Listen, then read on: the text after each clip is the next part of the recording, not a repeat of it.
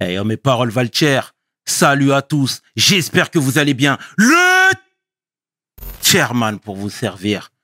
Les Guzney m'appellent le chair, les Fimbi 500, mais les deux sont corrects anyway. Sarcel représentant, Sect Abdoulaye évidemment. Bienvenue sur We Hustle, c'est toujours ton émission qui rassemble les motifs. Au fil des émissions, nous recevrons différentes personnalités qui viendront s'asseoir à ma table, nous parler de leurs échecs, mais surtout de leur réussite. Alors, Hugo, take a seat, non?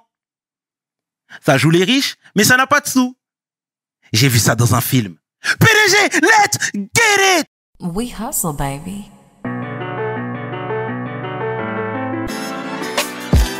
Le chairman. Hustle, baby. Le chairman.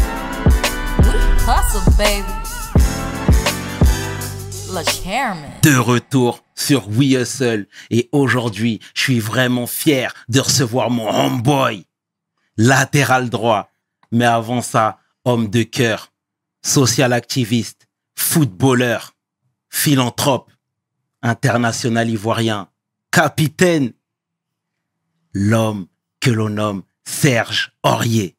Serge. Ça va, ça va quoi? Comment tu vas, frangin? à la forme, Pépère? Tout va très bien, mon frérot. Merci infiniment d'avoir accepté l'invitation. On aime énormément le joueur. On aime l'homme, frérot. Et déjà, dans un premier temps, il est important que je te le dise. Et au nom de toute l'équipe de WSL, frérot, nous te disons merci déjà. Fait plaisir. Merci. Merci d'avoir réussi à m'attraper. Je suis pas, je suis pas, je suis pas facile à attraper, mais C'est- vous m'avez eu, donc euh, je, suis, je suis content, je suis content d'être là. Merci, frérot. Dis-moi, est-ce que tu peux te présenter, s'il te plaît, pour les gens qui ne te connaissent pas? Serge Aurier, euh, international euh, ivoirien, originaire de, de, de la région parisienne, Sevran. Et puis voilà, tout ce qui suit. Tout ce qui suit. On a le temps, hein. on va discuter aujourd'hui. On va retracer le parcours, forcément. On va retracer la petite vie. Serge, t'es né en Côte d'Ivoire. Déjà, est-ce que tu peux nous parler de ton enfance là-bas? Bah écoute, euh, je suis fier déjà. Je suis fier de, de, de pouvoir, euh, on va dire, connaître mes, mes racines assez jeune comme ça, parce que c'est pas tout le monde qui a ces chances-là, tu vois. Et euh, puis oui, j'ai pas vraiment vécu là-bas en tant que en tant que jeune, tu vois, dans la rue, mais euh, j'ai souvent été en vacances. Et, euh, et donc voilà, c'est toujours un plaisir de revenir parce que en étant jeune, j'avais pas beaucoup de souvenirs, tu vois. Mais ouais, c'est vrai qu'à chaque fois que je repartais, bah, par exemple, je pouvais croiser mes, mes cousins avec qui j'ai grandi. Les images revenaient tout de suite, tu vois. Donc, donc voilà. Et aujourd'hui, bah, je suis un peu plus là-bas, plus impliqué. Ça me fait plaisir parce que ça me permet aussi de, de, de, de, pouvoir, euh, on va dire, euh, donner de la chance à des jeunes qui aujourd'hui euh, connaissent pas la réalité, on va dire, de l'Europe, qui, qui, qui sont toujours, on, va dire, dans un rêve, tu vois, mais ils connaissent pas les difficultés ici, tu vois. Et donc, ça me fait plaisir à chaque fois que je vais là-bas de, de pouvoir m'asseoir avec des jeunes, jouer au foot avec eux, mais leur expliquer aussi que il y a beaucoup plus de choses à faire ici d'intéressant Mhm. s'ils sont concentrés que, que de l'autre côté, parce que euh, de l'autre côté, euh, ce que vous voyez, c'est c'est que du, on va dire, c'est que des rêves, tu vois. on, va, on, va, on va y venir, on va parler de tout ça, Sergio. Mais t'arrives à quel âge en France? Je suis arrivé euh, assez jeune parce que dans ma famille, j'étais peut-être le, je suis le seul qui est, qui est né là-bas.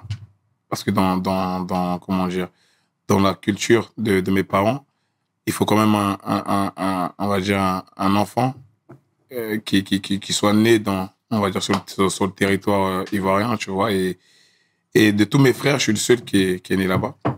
Donc, euh, donc ouais, pour moi, c'était c'est une fierté pour mes parents, pour moi aussi, parce que aujourd'hui, quand des fois je parle avec, avec des frères, des cousins et tout, je dis, ouais, moi, je suis un blédard, vous, vous connaissez pas tu vois, ou pas? Et ça fait plaisir, ça fait plaisir. Et oui, on est arrivé assez jeune. Ma mère, elle est arrivée assez jeune en, en France. Et après, nous, on a suivi derrière, tu vois. Mhm. Il y avait, il y a pas que moi, il y avait mes frères en même temps qui ont suivi aussi. Euh, et puis voilà. Donc, comme je t'ai dit, mon enfance, je l'ai pas beaucoup vécu, tu vois, parce que je suis arrivé assez jeune. Je suis arrivé à 6-7 ans, tu vois. Et donc, euh, à partir de là, bah, c'est vraiment ici que j'ai connu, on va dire, euh, la vie, les gens, les amis, tu vois. À cet âge-là, je pense que mentalement ou même physiquement, tu calcules pas ce que tu fais, tu vois. Tu es un peu dans, dans, le délire, tu vois. Tu t'amuses, euh, tu croises des nouveaux amis, tu sais même pas où tu vas, tu vois. Donc, euh, Et au pays, vous étiez comment socialement? C'était la classe ouvrière Mhm. ou vous étiez déjà quand même aisé? Non, pas du tout, pas aisé. J'avais peut-être deux ou trois oncles qui étaient, euh, on va dire, qui travaillaient, euh, qui, qui apportaient quelque chose à la famille. Mais ma mère, elle, elle vendait, elle vendait des, des, on va dire, des, des beignets au bord de la route. Tu vois ce que je veux te dire? Elle, faisait du commerce euh, de chaussures. Donc, elle allait au Ghana, euh, aller acheter des chaussures. C'est pas des, pas des, chaussures de qualité, tu vois, mais ça lui permettait aussi de pouvoir, euh, on va dire, subvenir à, nos- besoins, de pouvoir s'occuper de, de, nous parce que euh, très jeune, il y a eu des, des différends entre ma mère et mon père. Donc, forcément, bah, moi, ma mère, c'est une, une, une lionne, c'est une, une débrouillarde. Donc, forcément, il fallait quand même ramener quelque chose. Et elle a fait beaucoup de commerce, beaucoup de commerce. Je me souviens, euh, euh, des fois, euh, voilà, elle, elle vendait des oranges, elle vendait des beignets, elle vendait des trucs, différents commerces, des chaussures, tu vois, pour pouvoir vraiment s'occuper de la famille, tu vois. Magnifique, on l'embrasse la tata. Merci. Mais- Et je vais rester sur la Côte d'Ivoire encore un petit peu, Serge. Tu venais d'où précisément en Côte d'Ivoire? Bah écoute, euh, moi je suis né à Gagnoa. Je suis né à Gagnoa et... Euh... On entend beaucoup Gagnoa. non mais c'est la, c'est la ville des stars là-bas, tu vois, c'est le village des stars. Vois, Il y a beaucoup de stars qui sortent de là-bas. Après aujourd'hui, euh, avec le, on va dire avec la proportion que ça a pris, aujourd'hui les gens ils s'identifient comme si c'était une ville, euh, tu vois, c'est comme si c'était Sévran, Montreuil ou quoi, tu vois. Mais de base c'est un village, c'est un village qui a, où il y a beaucoup de, de, de, de- aujourd'hui, grâce à Dieu, il y a eu beaucoup de gens qui viennent de là-bas, mais c'est, aujourd'hui en Côte d'Ivoire, quand tu dis Gagnoa, c'est reconnu parce qu'il y a beaucoup de stars qui viennent de là-bas, tu vois. Et c'est bizarre parce que la plupart des joueurs, euh, on va dire BT, parce que moi je suis d'ethnie BT, ils viennent de là-bas. Tu vois, donc forcément, comme c'est des stars de foot ou dans la musique, euh, un truc comme ça, donc automatiquement, c'est devenu, une- on va dire, euh, un village connu. Mhm. Mais de base, c'est un village comme tous les villages, tu vois, au, au- au- au bled, tu vois. et, et tout à l'heure, pour rebondir sur l'aspect familial, tu disais que euh, il y avait des conflits entre ta mère et ton père. Ton père, j'ai cru comprendre qu'il était footballeur déjà, Ouais. mais c'est la maman qui gérait totalement le foyer? mes parents, bah, ils étaient déjà séparés, ils sont séparés euh, tôt, tu vois. Donc, euh, bah, ma mère, elle a pris les choses en main, tu vois. Elle a pris les choses en main, c'est pas facile. Et, et oui, mon père, il a beaucoup fait pour nous. On n'a jamais eu de problème avec notre père parce que, tu vois, même moi, quand j'ai commencé à grandir, c'est ma mère qui m'a, on va dire, poussé vers mon père. Quand on était jeunes, c'était vraiment ce que notre, mère, elle voulait nous, nous, nous, apprendre. C'était malgré ce qui se passe euh, dans votre vie, euh, les gens qui, qui, qui, on va dire, qui sont de votre sang, que vous aimez comme les gens de votre sang, vous devez les, on va dire, vous devez, quoi qu'il arrive, les affronter, quels que soient les, les problèmes, tu vois. Et ça a toujours été comme ça notre mentalité, tu vois. Moi, j'ai une famille qui est beaucoup réservée, tu vois. Ma mère, elle est très, très réservée, elle se montre pas. Euh, elle est très, très, comment dire, elle est très euh, respectueuse déjà, mais quand je dis respectueuse, c'est plus profond dans le sens où aujourd'hui, je suis quelqu'un, et ma mère, quand tu la vois, on dirait même pas, tu vois. Elle aime pas les caméras, elle aime pas les trucs, elle est dans son coin.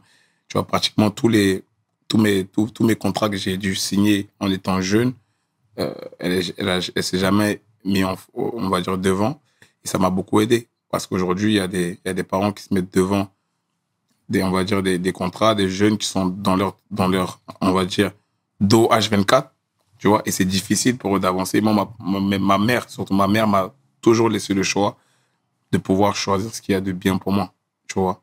Et ce, ce qu'il y a de bien pour moi est forcément bien pour elle. Donc, euh, elle, elle m'a toujours laissé ce choix-là et c'est ce que j'ai j'ai toujours apprécié parce que ça m'a permis d'être focus sur autre chose et d'avancer deux fois plus vite, tu vois. Et donc, euh, pour revenir à tout ça, c'est pour te dire que oui, ma mère, on a une famille vraiment peace, tu vois. Peace et, et, et, je suis très, très content de- d'avoir des, des, des parents comme ça, tu vois. Magnifique que tu lui rendes hommage comme tu le fais, frérot. Et je vais accélérer un petit peu dans le temps. Euh, T'arrives à Sevran, tu disais t'as 5-6 ans. 5-6 ans, normalement, on a quand même quelques souvenirs. Bien Tu sûr. vois bien Donc, c'était quoi les, les, les, tes premiers contacts avec cette ville-là? Moi, à cette époque-là, bah, j'étais, j'étais jeune, j'avais 6-7 piges, je connaissais rien. C'est-à-dire, j'arrive à l'aéroport, je cours, euh, je cours comme, euh, comme un jeune, quoi, tu vois. Je sais même pas ce qui se passe, je sais même pas que peut-être que je, je peux me faire contrôler, je sais même pas. À cet âge-là, je cours, je m'amuse, quoi. Je vois des blancs, je vois des trucs, je dis, vois, c'est bien, tu vois, c'est stylé, il y a un truc, tu vois. Et bah, après, quand je commence à grandir, un an après, ou peut-être six mois après, je commence à un peu connaître le voisinage, connaître les gens, je commence à voir un peu où on vit. Je me dis, ah ouais, j'avoue, c'est pas. Bah, c'est mieux déjà de c'est mieux déjà que vous j'étais tu vois et, euh, et après bah tu commences à tu commences à suivre la routine hein. tu descends en bas tu regardes des- tu vois il y a des jeunes il y a des enfants tu joues avec eux euh, ça devient tes amis Euh, et après petit à petit tu vois il y a le voisinage tu commences à connaître les gens et après bah tu te T'es en train de te familiariser Exactement, tu avec vois, ton tu environnement. tourner un petit peu un peu partout dans, dans, dans, dans cette petite cité, à essayer de connaître un peu les gens. Tu vois des nouveaux enfants tous les jours. Euh, ça, tout le monde joue en bas. Donc, euh, quoi qu'il arrive, quand tu descends, tu vois, il y a 50 enfants au début, tu viens, tu es un peu timide, normal, tu connais personne. Mais après, je pense qu'après deux, trois jours, ça y est, tu connais tout le monde, tu vois. Donc, c'est ce que j'ai aimé aussi. C'est, ça a toujours été ce truc-là, tu vois. Je dormais, des fois, je faisais même pas exprès, je dormais chez le voisin. Parce que j'allais là-bas, je regardais la télé où on avait tellement joué qu'on était fatigué, on allait, on, on était assis et je m'endormais, tu vois. Donc, c'est aussi des liens qui, ça a commencé comme ça aussi, tu vois, des liens de fraternité, tu vois, des liens de, de, de, on va dire, de, de confiance sur beaucoup de choses. Et euh, oui, ça, c'est quand t'es jeune, quoi. Ça, c'est des petits trucs que, que tu fais et, et que tu calcules même pas. Et Et, t'as je te atterri- dis, et comme je te dis, franchement, euh, des fois, je suis assis avec des potes, on rigole et je dis, mais franchement, la vie d'avant elle était mieux parce que y avait moins de prise de tête. Et cette époque-là, c'est la meilleure. Et à l'école, t'étais comment, toi? Bon, à l'école, j'étais pas un bon élève, c'est clair. Mais quand je, quand je voulais, je, je, je, je pouvais, tu vois. J'étais un flemmard et je suis toujours un flemmard. Tu vois, dans ma vie, je suis toujours un flemmard. Ça, y a, ça, ça, y a rien qu'à changer. Depuis que je suis tout petit, ça a toujours été comme ça. Quand je travaille, c'est différent. Tu vois, quand je dois aller au foot, il n'y a aucun problème. Là, je suis, je suis à fond. Mais après, j'ai toujours été un flemmard chez moi. C'est la même chose, tu vois. J'ai, je suis toujours pisse, tu vois. Donc, c'est vrai que, ouais, c'était, c'était, Mhm. c'était différent. Et le football, parce que euh, ton père, voilà, euh, euh, biologique, tu disais qu'il était footballeur euh, au pays, Mhm. il jouait un petit peu. C'est lui qui t'a donné cet amour-là, cette fibre-là? Bah, moi, j'ai pas eu la chance de, de voir mon père jouer, Ok. tu vois? Euh, quand moi, j'ai, quand moi, j'ai, quand je suis né, quand j'ai commencé à, on va dire, connaître, voir, bien voir, savoir lire, écrire, etc., mon père, il avait déjà arrêté. Ok. Tu vois, donc en fait, c'est par les échos, tu vois, que j'ai appris que mon père, c'était, c'était un, un grand footballeur. Euh, et quand je suis arrivé en sélection, ce qui m'a choqué quand je suis arrivé en sélection, c'est que euh, il y avait des docteurs, euh, des gens qui étaient déjà là-bas, bah, qui savaient qui, était mon père et qui savaient ce qu'il avait fait. Donc quand j'arrivais, des fois, c'était des, des stories. et à travers ça, je commençais à me faire. Même mon père me le disait, tu vois. Mais quand tu vas à l'extérieur et t'entends des gens le dire, c'est différent. Tu vois, les gens qui font des compliments sur ton père, comment ton père il était, comment il était fort, comment il était, tu vois, c'est les buts qu'il a marqués, euh, on va dire ses meilleurs moments. Bah tu le tu le prends mieux que quand c'est ton père qui te qui te le dit. Magnifique, euh, Serge. Et tes premiers pas, du coup, alors en tant que footballeur, qui a détecté ces premières facilités-là? Bah écoute, nous, euh, ce qui est bien, c'est que on avait euh, beaucoup d'espace pour jouer. Tu vois, demain, tu sors avec un ballon dans les cités, plus précisément.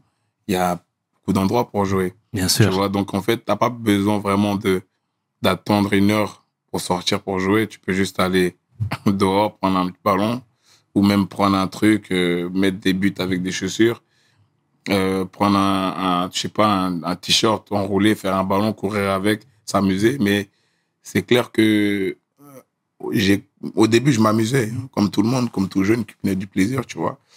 Donc on allait pratiquement un peu partout. On allait dans des tournois. Moi, j'étais à Sevran. Après, je suis à la Villepinte, tu vois, euh, parce que le niveau, il était, de- il était devenu meilleur. Mhm. Mais à cette époque-là, euh, on calculait pas le niveau, tu vois. On allait juste se montrer déjà, avant de, de s'inscrire dans le truc de foot, on allait juste se montrer déjà. Il y avait euh, une association, pas une association, mais un, un truc d'éducateur euh, qui a été créé par un, un monsieur que je respecte beaucoup, Afid Djedawi, qui, qui, qui était sur Sevran, qui, qui mettait ça en place pour que les jeunes un- d'un peu partout, de Sevran, Bodot, de, de, de Rougemont, de Radar, de Cité Bleue, euh, des blanches et tout viennent se retrouver là-bas et, euh, de pouvoir, on va dire, euh, s'exprimer, on va dire, différemment que, que ce qu'ils ont l'habitude de voir, tu vois. C'est très bien, mais tu sais, parfois j'accélère, d'autres fois je rétropédale. C'est comme ça ici, frérot. Tu disais que t'es parti à Villepinte parce que le niveau était au-dessus. On t'a détecté Que, ou c'est toi Non, qui es parti frapper à la porte? Détecter, non. Détecter, non, parce que, tu sais, au bout d'un moment, quand tu es dans, un, euh, t'es dans une routine et tu vois que bah, tu as envie de changer. Et nous, souvent, on aimait bien faire ça. Tu vois, quand on était plus jeune, on aimait bien, on se renseignait un petit peu pour savoir c'est où, c'était où qui était le meilleur club, tu vois, pour aller s'exprimer. Tu vois Parce que- Et à ce moment, il y avait, il y avait des infrastructures, il y avait beaucoup de bonnes choses, tu vois. Ouais. Mais au bout d'un moment, quand on commençait à grandir, on commençait à connaître un peu le truc, bon, on voulait quand même jouer, on va dire, à, à un niveau un peu au-dessus et où il y avait les meilleurs joueurs, tu vois. Et donc, on s'est rassemblés comme ça un jour, on était, euh, on a appris qu'il y avait une détection, pardon, à, à, à, à Villepinte. On, était euh, peut-être 4-5 potes comme ça. Mhm. On a dit, vas venez, on y va. Donc, on est parti. Euh, C'était très, très bien passé. Le problème, c'est quoi? C'est que toute l'année, toutes les fois où on a joué à Sevran, on a joué, euh, on va dire, euh, gratuitement. tu vois? Donc, au moment où on, on voulait partir, euh, on va dire, de Sevran, on nous a demandé de payer la, lic- de, la licence de toutes les années où on a joué. Ah. Il voulait pas vous laisser Et C'est partir. là que les problèmes commencent. Donc, en fait, là, maintenant, il fallait trouver un, un truc parce que euh, là-bas, de l'autre côté, à, à Villepinte, ils sont, on est venus et on était tous pris. Tu vois, on était tous pris. Il y avait deux, trois potes à moi, il y avait mon petit frère, il y avait, il y avait, on était bien, on était tous pris. Et, euh, et donc là, maintenant, il fallait vraiment trouver maintenant une solution, tu vois. Et moi, j'avais pas joué longtemps à Sevran, j'étais juste venu pour deux, trois trucs, mais mon petit frère, il avait joué, il avait joué longtemps là-bas.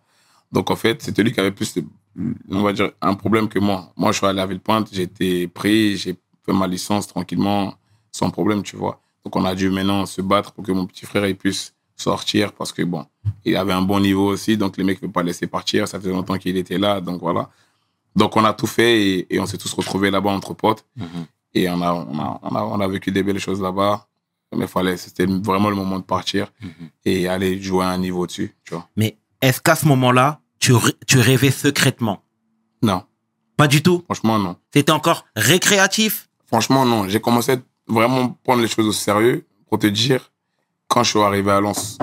Et quand je suis arrivé à Lens encore, même, je fous. Je te dis la vérité, je m'en foutais. Mais tu sais pourquoi je te parle de ça? Parce que effectivement, Villepinte, c'est la ville voisine. Mhm. Mais, hé, t'es encore à l'école à Sevran. Mhm. Et c'est fatigant, après l'école, De prendre son bus, aller Mais dans la ville voisine, etc. Moi, j'en connais plein qui ont fait ça. Exactement. Mais tu sais que ça, c'était les meilleurs moments parce que c'est les moments où on était livrés qu'à nous-mêmes. C'était, c'était compliqué parce qu'on était jeunes, tu vois. Mhm. Mais c'est des moments où on a, on a appris quand même à déjà être des hommes, tu vois. C'est-à-dire se lever, euh, aller, aller, aller à l'entraînement, revenir par ses propres moyens, même si on n'avait pas les moyens, on fraudait, tu vois.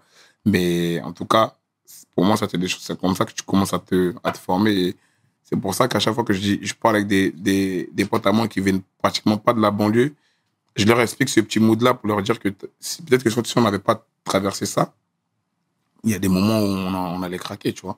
Et et t'as fait combien de temps, toi, à Villepinte? Ouais, je crois un an et demi, deux ans, j'ai fait.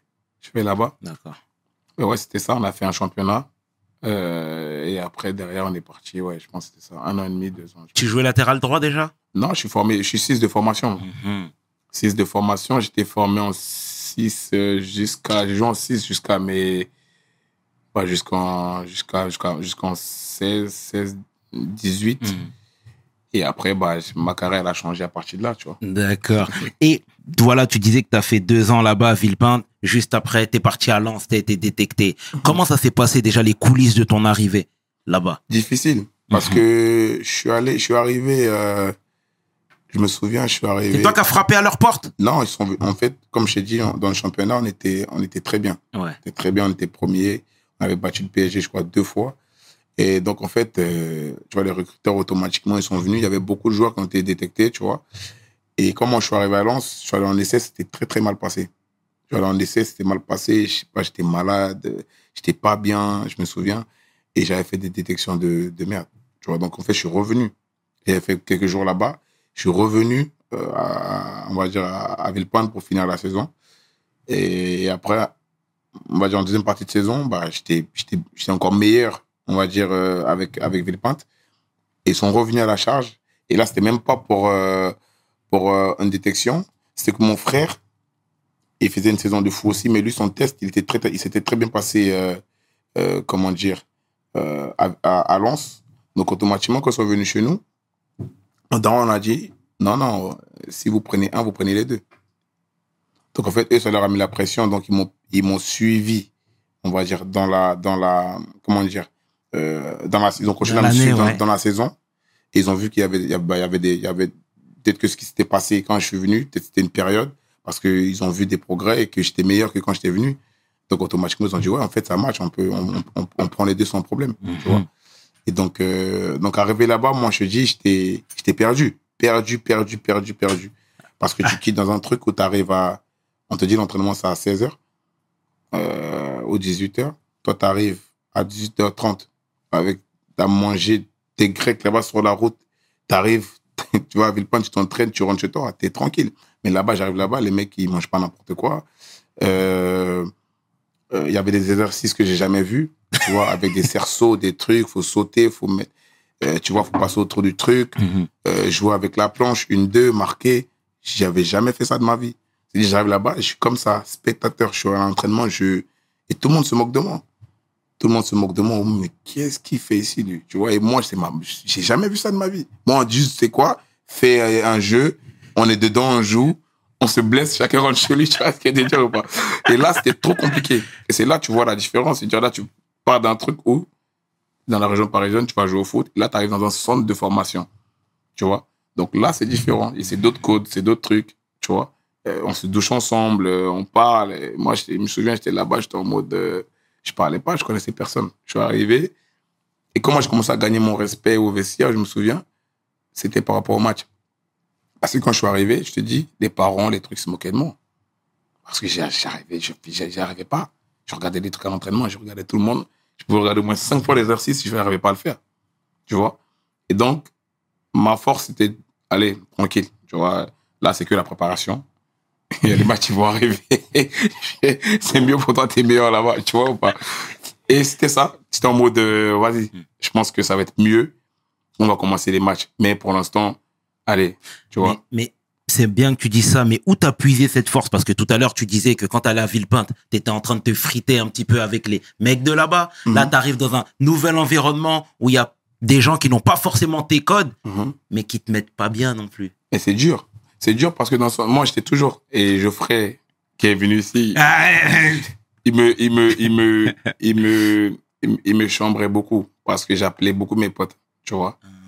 Euh, parce que c'était, ma seule force. Quand je suis allé là-bas, euh, j'avais aucun repère, j'avais pas de potes, tu vois? Et bah, et à, à cette époque-là, on, commençait, on, pouvait avoir des téléphones. On venait d'avoir des téléphones, c'est des trucs rechargeables et tout, tu vois. Il y avait même lui. Et donc, en fait, moi, j'appelais mes potes tous les soirs.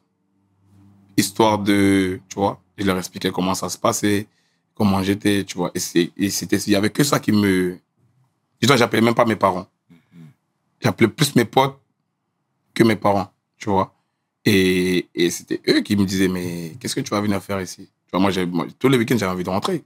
Tous les week-ends, parce que c'était trop dur. Tous les week-ends, je voulais rentrer. Carrément, je me souviens, j'avais dit à mon, à mon entraîneur, euh, je veux rentrer chez moi. Tu vois, je veux rentrer chez moi parce que ici, je comprends rien et ça va trop vite pour moi.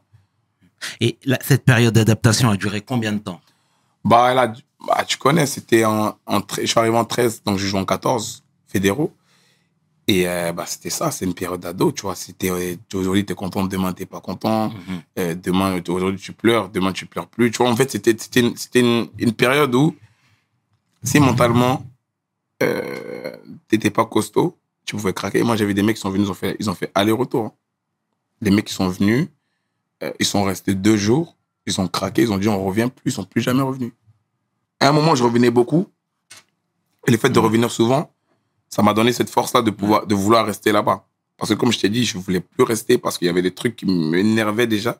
Tu vois, j'y voyais des trucs, euh, j'arrivais pas. Comme mode, quoi je peux pas. Ben, je te dis, il y a des exercices, je, Ouais. je pouvais pas le faire. Mais Sheik aussi, t'as dit ici et là que t'as été aussi victime de racisme. Oui, bien sûr. Mhm. Bien sûr, dans, dans le, bon, je vais pas, je vais pas cracher sur le Nord parce que c'est une ville qui m'a fait grandir et que j'ai beaucoup Une aimé. région, ouais. Tu vois, c'est une région vraiment accueillante, apaisante et tout. Franchement, quand tu arrives, tu te dis, mais qu'est-ce que je fais ici, tu vois? Mais tu repars, tu veux pas partir. Et franchement, euh, on est parti jouer dans des patelins. Après, en 14 ans, on est parti jouer dans des patelins, des Wascal, des, des, des, des, des, coins vraiment, tu vois, perdus, loin. Et, bah, et les gens, ils avaient, ils avaient pas, ils avaient pas le code de. C'est la première fois qu'ils voyaient des Noirs là-bas. Tu vois Première fois qu'ils voyaient des Noirs là-bas. Je me souviens, même moi, j'étais en 14. On est parti jouer un match, je sais plus c'était quelle ville. J'ai pété les plombs parce que. Il y a un mec qui m'a dit Oh, Bamboula, euh, Bamboula, toi, t'étais dans la même place que mon fils. Je deviens fou, je te jure. Je deviens fou. Je deviens fou. Et, et j'étais et très, très nerveux euh, à cette époque-là. Mm. Et, euh, et donc, j'étais instable, tu vois, j'étais en mode, euh, ah non, en fait, euh, non, et je voulais plus jouer. Et donc, c'est, la mi-temps, et mon coach, il, il, il me prend à part, il me dit, mais t'es fou. D'ici, si tu sors, on est mort, tu vois? Et justement, je sais que tu vas marquer. Fais un truc, marque un but, il va, il va se taire, le mec là-bas. Marque, fais un truc. Aide l'équipe, tu vas voir. Fais un truc, tu vas voir, on va tous être contents, tu vas voir. Et en fait, moi, je captais même pas ce que mon coach me dit. C'était ce que l'autre il m'a dit, il dit là-bas. C'est ça qui me tapait dans le cerveau. Mhm. Tu vois, donc je calculais même pas ce qu'il ce qu'il me disait. Je disais, mais qu'est-ce que tu me racontes? Et qu'il me dit Bamboula. Et moi, je savais pas ce que ça voulait dire quoi Bamboula. Mais quand il a dit Bamboula, directement, je savais pas ce que ça voulait dire ce mot-là. Tu vois, parce que j'ai 13 piges, j'ai jamais entendu ça, frère. Et quand il me dit, il me dit Bamboula, et quand je le regarde, il, me- il, me- il, me- il me montre, Ouais, toi, Bamboula, et j'ai capté direct que j'ai capté ce que ça voulait dire. J'ai même pas eu besoin d'explication. Mm. Donc automatiquement, ça m'a, ça m'a rendu fou. Donc mon coach m'a apaisé. Non, t'inquiète et tout, tout ça et tout. Et moi, je calculais pas. Donc je suis allé sur le terrain. Dans ma tête, c'était, attends, tu vas voir. Tu vas voir ce qu'il Bamboula. Attends deux secondes. Mm. Et donc, paf, paf, paf, paf, je marque et tout, on gagne et tout. Et je suis content. Après le match, le mec, il parlait même plus. Quand j'ai marqué même, il parlait même plus. Tu vois. Et- Et ça, c'était une force. C'est-à-dire, c'était. Après, t'as vu, je te dis la vérité, euh, je me suis jamais attardé sur ce genre de choses-là. Mm. Parce que je suis pas. Tu vois, je c'est des choses que ça, ça m'a, ça sur le coup, ça m'a tapé. Et, et aujourd'hui, regarde, par exemple, là, je te parle d'un y a. Mais ça continue aujourd'hui Mhm, mhm. tu vois. C'est peut-être maquillé, tu vois. Mais aujourd'hui, il y a des trucs, il y a beaucoup de choses qui sortent. Il y a beaucoup de choses qui, tu vois. Il y a, pas mais moi, j'étais jeune, donc forcément, à 13 ans, t'entends ça, c'est, tu vois. C'est clair, euh, frérot. Moi, tu sais, euh, pour rebondir sur cette période-là, Mhm. moi, j'ai un frère aussi qui a joué euh, au, au RC Lens, Alassane Touré. Ah. C'est mon frère. C'est la famille, ouais, ouais, la famille exactement. Que, je salue chaleureusement. pas bien, Et qui me parlait de toi à l'époque en me disant que tu étais très fort. Mhm. On te connaissait pas encore, Mhm. tu vois. Donc lui, il supervisait les jeunes par moment, tu sais, c'est ce que les pros ont l'habitude de faire Mhm. aussi. Mhm. Et il me disait que tu étais très fort. Pourquoi? Parce que déjà, même physiquement, Mhm. t'étais imposant, Mhm. t'étais rapide, t'avais déjà là cette euh, cette euh, comment dire cette faculté, cette facilité, etc. Ou du moins ces facilités. Mhm. Euh, Est-ce que ça, t'en as eu conscience? Bon, moi, je suis quelqu'un, euh, tu vois, je, je connais mes qualités, mais je vais jamais les montrer ou je vais jamais me la raconter, tu vois. Mais euh, où j'ai commencé à prendre conscience que je pouvais aller encore au-dessus, plus haut. On un tournoi et je jouais pas, j'étais surclassé avec les, avec les moins de 18, tu vois. Et, ça, c'est la génération 91, donc j'étais- le seul 92 à être avec eux. Et, euh, donc, on est parti à ce tournoi-là. Et, euh, et je joue même pas une minute. Je joue pas une minute. C'est un tournoi où tu peux faire tourner. hein. Tu, peux, tu peux mettre l'équipe que tu veux. J'ai pas joué une minute. Donc, je crois qu'il reste un dernier match, mais juste comme ça, de poule. Après, on rentre chez nous. Et il y a le latéral droit qui est blessé. Tu vois. Et là, le coach, il me demande, euh, on va dire, de, de, de, si je veux jouer. Moi, j'ai dit, mais attends, je suis là. Je suis, à la base, je suis venu pour jouer. Tu vois. Je suis venu pour jouer à la base et, euh, et j'ai pas une minute. Tu vois. J'ai pas une minute. Donc, ouais, let's go. Je veux, je veux quand même jouer. Je veux voir ce que, ce que tu proposes. Je veux voir ce que, ce que mon niveau il vaut. Tu vois, parce que je suis avec des mecs, euh, on va dire, qui sont plus âgés que moi, euh, qui sont meilleurs que moi. Tu vois, qui sont plus âgés que moi, qui sont meilleurs que moi. Et euh, je veux voir aussi si je peux jouer dans leur équipe cette année, tu vois. Donc, ils me donnent cette opportunité-là. Et je joue latéral droit, tu vois. Et, et je fais un match de, de, de fou, tu vois. Je fais un match de fou. J'ai jamais joué là, tu vois. Et à partir de là, bah, tout, commence à, tout, c'est- tout commence à partir là. J'avais un entraîneur qui était euh, un ancien joueur euh, à ce poste-là, qui était avec nous euh, en tant qu'adjoint, C'était qui? Eric Sikora. Bien sûr. Tu vois Sico. Bien sûr. Eric Sikora. Donc lui, il me disait, il me faisait comprendre que tu peux pas jouer, tu peux jouer nulle part après ça, ce que tu veux de nous faire. Donc tu es obligé de jouer là. Donc quand lui, il est arrivé, il avait du poids quand même au club. Donc il est parti au club pour dire que non, cherchez même pas. faut qu'il change de poste, faut qu'il joue là.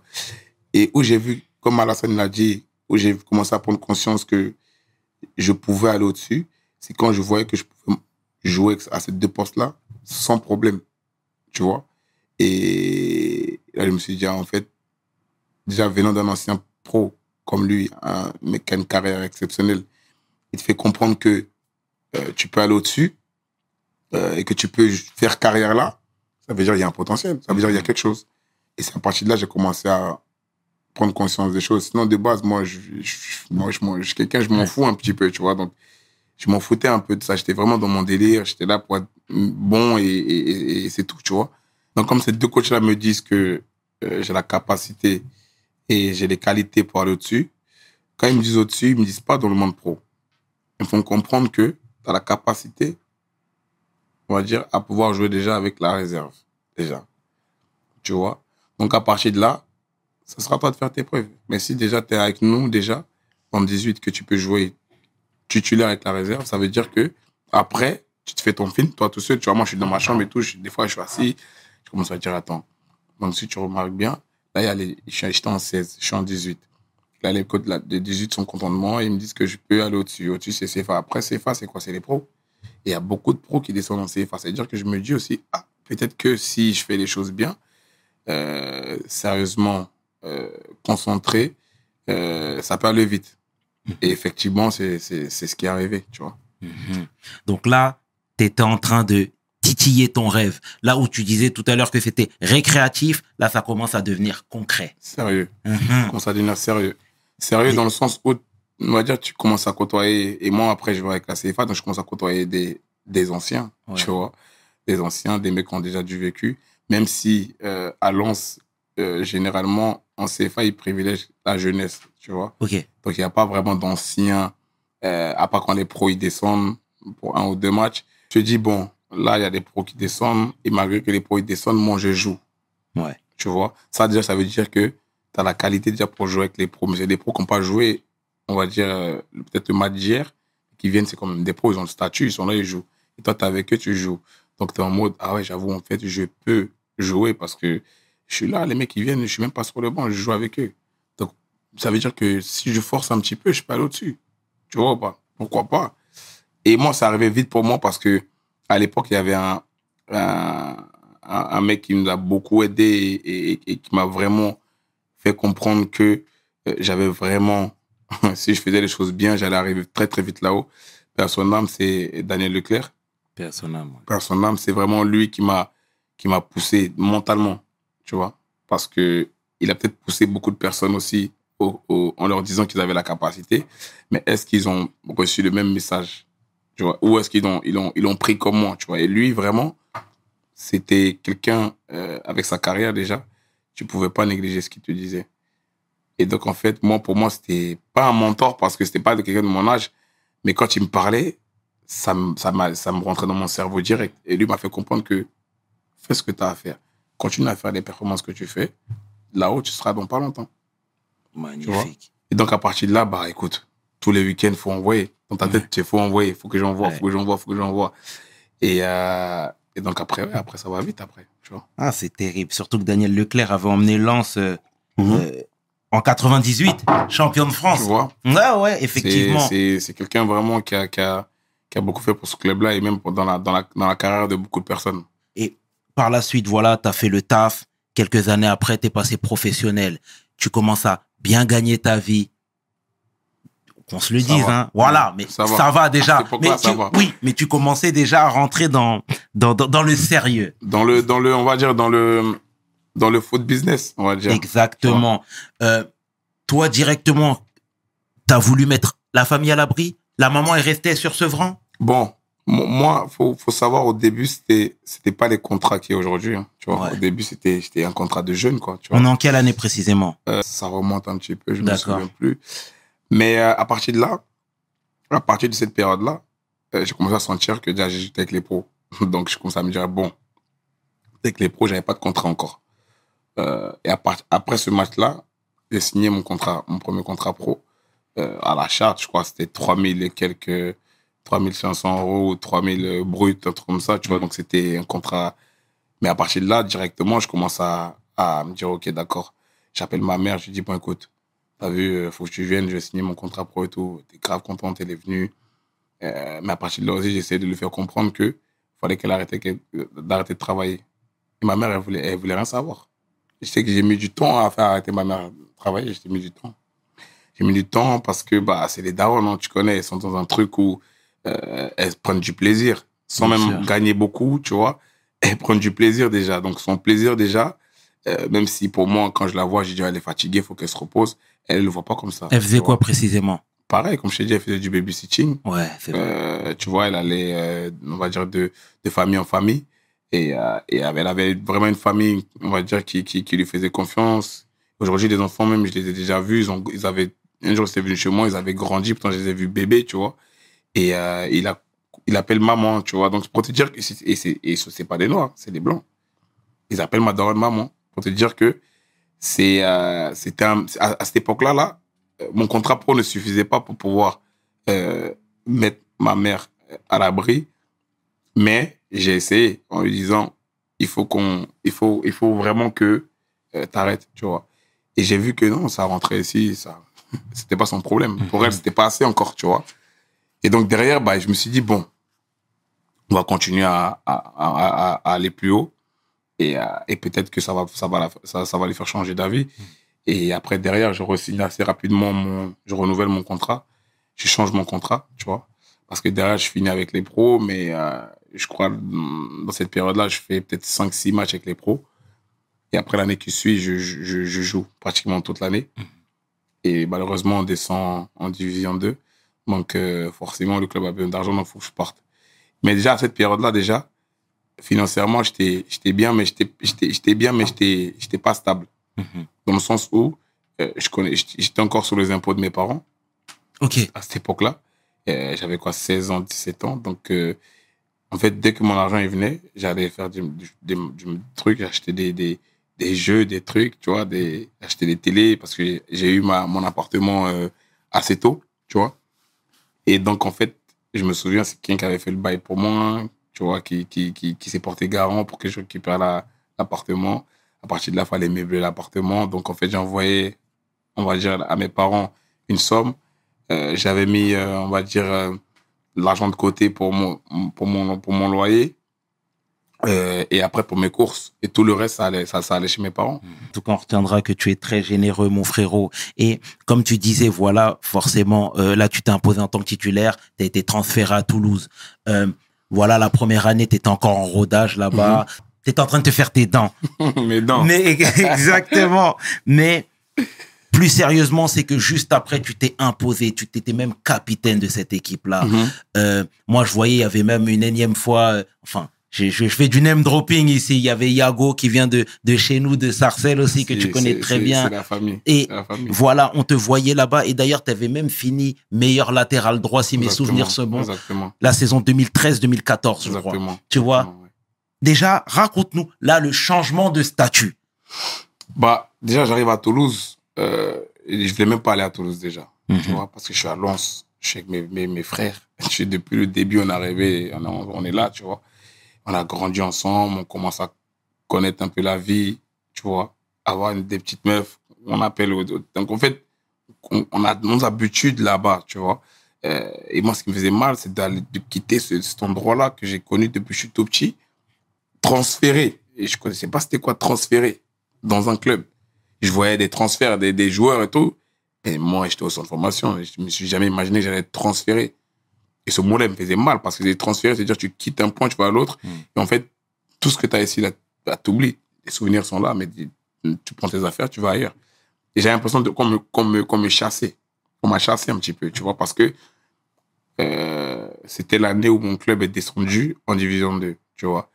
Moi, je suis jeune, tu vois, ça me dérange même pas de rester là. Mais en fait, le club a besoin d'argent, tu vois. Le club a besoin d'argent, le club a besoin de se, tu vois, de pouvoir aussi assumer d'autres, certains salaires qui étaient même pas le mien, parce que le mien, il était, c'était même pas un salaire, c'était, tu vois.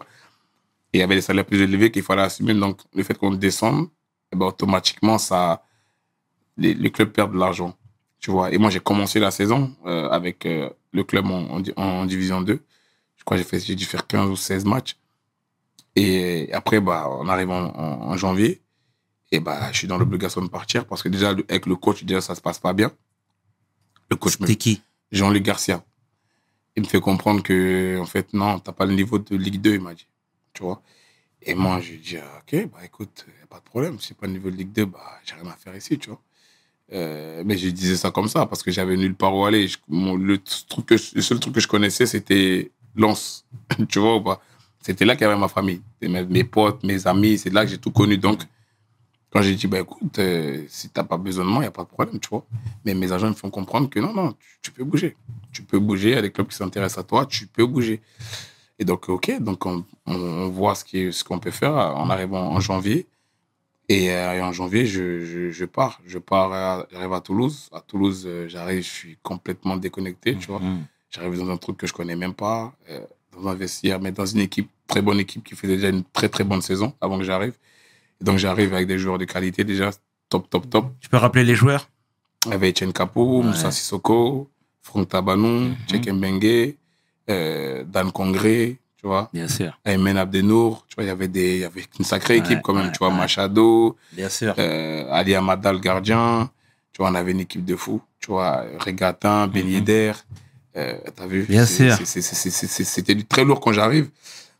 Et euh, mais ces joueurs-là n'étaient pas encore ce qu'ils ce qu'ils sont devenus. Donc, en fait, on était beaucoup de jeunes avec un peu d'anciens, mais c'était vraiment un truc de fou. Et moi, j'arrive euh, en janvier pour pallier l'absence de, de, de Mbengue qui était parti euh, à, à la À la et lui c'est un latéral euh, latéral gauche, moi je suis latéral droit. Donc forcément, je joue un poste que que je connais pas. Mais je suis je suis je suis bien, je suis bien parce que je suis pas venu, je suis je suis déter un peu, tu vois. J'arrive et tout dans un autre dans, dans un autre état d'esprit, euh, dans une équipe qui a quand même de la qualité, donc forcément directement je m'adapte assez rapidement.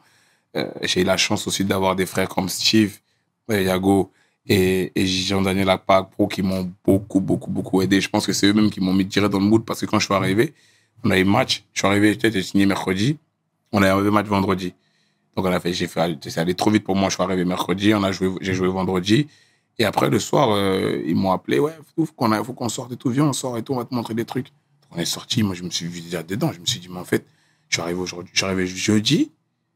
Euh, de jeudi à vendredi, déjà, je suis déjà dans le truc, dans les plans des, de- de- des gars ici. C'est magnifique, tu vois. Et eux, ça a été mes, mes, mes gars du début à la fin. Parce que c'était vraiment, moi, je suis quelqu'un, je suis très reconnaissant. Ça veut dire, quand on, quand on me tend la main, j'oublie pas. Et eux, quand je suis arrivé, c'est même pas la main qu'ils m'ont tendu, ils m'ont pris comme ça, ils m'ont dit, tu vois. Et donc, en fait, on est resté comme ça, juste du début à la fin. Mhm. Aujourd'hui, c'est mes frères, je les appelle. euh, Et ce qui est bien, c'est que bon, j'étais plus proche de JD parce qu'on était euh, agent APA Pro, parce qu'on était, Il voit rien. on était, il est ivoirien comme moi et on était en sélection ensemble. On a fait nos premières sélections ensemble, mais il est parti avant moi en sélection. Il est venu me dire, ah, mon gars, faut que t'ailles. hein. C'est, incroyable. Mhm. Tu vois, donc il avait, donc il m'avait déjà, donc on avait déjà cette connexion-là. Et après, on allait en sélection souvent ensemble et que après, de- derrière, euh, euh, tu vois, tu connais, tu connais ce qui Ouais. suit. Derrière, je fais une bonne saison. Euh, ça se passe pas trop mal. Et après, bah, la, la, la saison qui suit, bah, euh, j'explose, tu vois. Je suis, je suis en totale confiance. Je connais un peu les lieux. Je connais Mais est-ce qu'à ce moment-là, sans te couper, frérot, tu sens une hype autour de toi? Une hype. Non, je dis moi de base, je suis pas quelqu'un qui me prend la tête. hein. Ouais. Et je suis pas quelqu'un qui, qui, on va dire, qui, qui a besoin d'écouter d'extérieur pour savoir ce qu'il est capable de faire. Ouais. tu vois. Mais- Donc en fait, je suis même pas connecté euh, dans ce truc-là où, mais je sais, je sens que déjà euh, ce que je faisais à Lens, euh, c'est pour ça que je suis là. Ouais, Tu vois mais je te dis ça parce que clairement, moi, je suis un, un, un, un, un fanat de foot, hein, mais à cette époque-là, on te voyait partout. Mhm. Et les performances étaient remarquables. Mhm, Tu mhm. sais, avant même de passer, de parler de Paris, ton nom était associé également à d'autres clubs étrangers. Tu vois ce que je veux dire Bien Donc, euh, moi, je sais que même Drogba, il t'avait pris sous son aile très tôt, Mhm. tu vois. Et donc, forcément, il y a une hype, que tu le veuilles ou non, Mhm. mais qui est là. Mais bien sûr, mais tu- et, et, et, et ça, et, et pourquoi je t'ai dit que je suis pas quelqu'un qui calcule ça? Parce que je te parle sérieusement à ce moment-là, là, je ne je calcule même pas tout ça moi, dans ma tête. Tu vois ou pas? Euh, Aujourd'hui, peut-être que j'aurais pu différemment parce que j'ai j'ai beaucoup plus d'expérience. Mais avant, là, là j'étais encore un jeune qui venait de Toulouse dans- Ouais. dans ma tête, tu vois. Et j'étais venu pour jouer, pour kiffer. Et là, c'était bien parce que j'étais bien dans mon truc et tout. Et ce qui faisait que j'étais bon sur le terrain et que j'étais performant, parce que justement, j'étais insouciant. Et moi, quand je suis insouciant, c'est pas bon. C'est, c'est, c'est, c'est, je je suis méchant. Je suis très, très bien. Tu vois? Et c'est cette insouciance-là qui se transforme, tu vois, en moins de stress, moins de prise de tête. Euh, tu te demandes pas que tu te la racontes. Donc, ça, c'est des trucs euh, d'insouciance. Et, et automatiquement, tu es bien. Tu es tranquille. Tu es apaisé ici. Tu kiffes que avec tes amis, que tes potes, que ta famille. Et tu calcules même pas ce qui se dit dehors. En tout cas, merci pour tes mots et cette transparence, euh, Serge. hein. Sincèrement, ça nous fait du bien. Et voilà, il y a eu un gros boom où je disais qu'il y a une hype que toi, tu calculais pas. Mais je suis obligé de le dire quand même. Par la suite, Paris Saint-Germain, t'es transféré. Mhm. Déjà, raconte-nous les coulisses de cette arrivée, s'il te Mhm. plaît. Bah écoute, euh, je me souviens, je, je pars à la, je pars à la Coupe du Monde. Je pars à la Coupe du Monde après, après ma, ma, ma belle saison avec Toulouse. Je suis très très content, je suis bien, je suis et donc là je vais je rejoins la sélection dans la foulée. Euh, et après derrière on va on va euh, on va à la Coupe du Monde. Tu vois, il y a quand même deux matchs de préparation, enfin deux matchs de qualification, je l'ai fait avec la sélection et on part à la Coupe du Monde. Donc après la Coupe du Monde, bah, je fais une, très bonne Coupe du Monde et tout, je suis content. Et, et je rentre. Et quand je rentre, euh, je reçois directement un appel de, de des dirigeants de Paris qui, qui veulent me rencontrer sur, sur, euh, sur Paris avec mon agent, etc. Bon, moi, j'étais en vacances.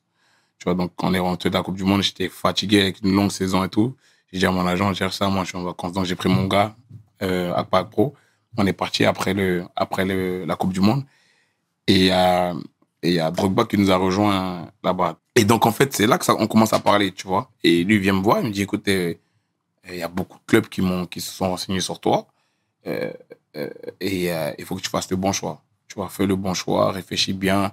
Et attention, ça va commencer à arriver autour, ça va commencer à venir. Fais attention, protège-toi. Dis pas oui à tout. J'ai dit, dit, tu veux que je te un truc? Je sais même pas ce qui se passe, moi, autour de moi. C'est que mon agent qui gère ça. Moi, je suis même pas dedans, moi. Il m'appelle, il me dit, oui, on va aller voir un rendez-vous. Je dis, OK. Tu vois? Mais lui, il me fait comprendre que il faut que tu, faut que tu fasses le bon choix. Là, tu viens de faire une grosse Coupe du Monde. Euh, derrière, faut que tu, Et moi, je fais comprendre, moi, je veux rester à Toulouse. Je dis, mais tu peux pas rester à Toulouse après ce que tu viens de faire. Après la saison que tu viens de faire, après la Coupe du Monde que tu viens de faire, tu peux pas rester à Toulouse. Tu es obligé de partir. Tu restes, ça va être. Et moi, je te dis, moi, je te dis, la hype, comme tu dis, je la vois même pas. Je suis dans mon délire, tu vois. Et donc, il me fait comprendre ça, tu vois. Donc, on finit les vacances et tout, ça et tout.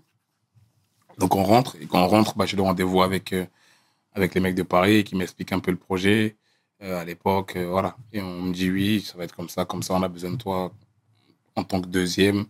En tant que deuxième, t'arrives, il y a déjà un latéral qui est là. Donc, tu t'imagines que si tu viens, sûr. faudra te battre, etc., pour pouvoir donner ta place. Au départ, tu vois, au départ, bon, Paris, c'était ma, c'est ma ville et c'est mon, mon club depuis tout, que, que je suis tout petit. Mais à cette époque-là, j'étais pas, j'avais pas envie de, euh, après la Coupe du Monde, après avoir parlé avec, avec, tu vois, avec des gens qui, qui, sont dans le football et qui, qui s'y connaissent bien, j'avais vraiment envie d'aller voir ailleurs, d'aller à l'extérieur. Mais j'avais aussi, je me suis dit aussi, on a discuté avec ma famille, mes parents, je me suis dit, mais en fait, c'est une opportunité de fou, en fait, tu vois, de pouvoir jouer dans le club de sa ville. C'est, ça doit être un truc de fou. Et je commençais à changer mon, mon, mon état d'esprit, tu vois. Et je me suis dit, en fait, pourquoi aller euh, à l'extérieur pour aller m'exprimer, tu vois. Euh, pourtant, je peux le faire chez moi et donner le meilleur de moi-même, tu vois ce que tu veux dire ou pas.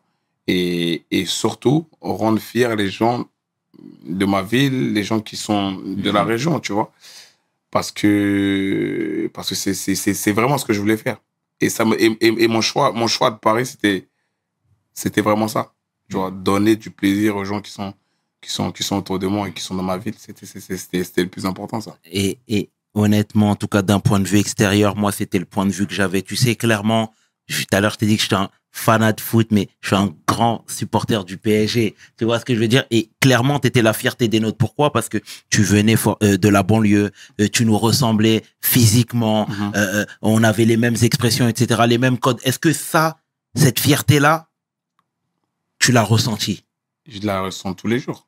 Oui, mais parce qu'à Toulouse, encore une fois, je ne suis pas toulousain. Mhm. Et Toulouse n'est pas Paris. Mhm.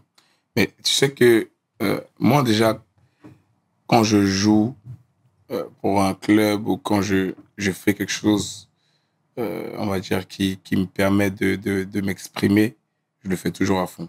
Tu vois. Maintenant, les sentiments sont, pas, sont différents. Tu vois. Aujourd'hui, quand je dis que Paris, c'est mon club de cœur, peut-être que les, les, les, les supporters de Lens, ils vont pas être d'accord. Et les supporters de Toulouse ne sont pas d'accord aussi parce que j'ai joué dans les deux clubs quand je dis c'est mon club de cœur, c'est parce que je suis de la région. tu vois ou pas? Et, euh, et jouer dans le club de sa ville, c'est pour moi, ça doit être une fierté pour tous les gens qui ont, ce, on va dire, cette possibilité de le faire. Ça, c'est pour moi, c'est incroyable parce que as, tu marches avec la tête haute, avec du soutien, mais incroyable. Tu vois? Et euh, mais par contre, j'ai pris du plaisir à Lens. À Lens, Mm. je, suis- je suis pratiquement né à Lens en tant que footballeur. Mm. Donc, euh, c'est mon club, c'est mon club de cœur aussi. Toulouse, je suis arrivé là-bas en tant que. euh, je commençais vraiment à, être un homme. Parce qu'avant, j'étais un gosse. Mm. Je suis arrivé là-bas, je commençais à être un, à- à- à être un homme à Toulouse. Et à Paris, j'ai, j'ai, on va dire, continué tra- mon travail d'homme et de devenir maintenant quelqu'un de plus, plus, plus, plus grand dans, dans, dans, dans ce que je fais. Donc, dans chaque coin où je suis passé, euh, ça a toujours été un, un plaisir une fierté, mais à Paris encore plus parce que c'est le club de ma ville. Mhm. Magnifique. Et comment tu t'es senti là, dans le vestiaire parisien, avec des Ibra, des Thiago Motta, Silva, Mhm. des gens qui ont la rigueur italienne, tu vois, ils provenaient tous de la Serie A. C'était comment? Parce Bon, que dès le départ, début- ils disaient qu'ils allaient emmener euh, euh, ce professionnalisme Mhm. qui manquait peut-être au... Ils l'ont fait. Ils l'ont fait et heureusement qu'ils étaient là, tu vois. Heureusement que tu avais un Ibra dans le vestiaire, heureusement que tu avais un Thiago Motta dans le vestiaire, heureusement que tu avais un Thiago Silva dans le vestiaire. Parce que bah c'était vraiment du haut niveau, tu vois. Moi, je suis arrivé, j'étais perdu. hein.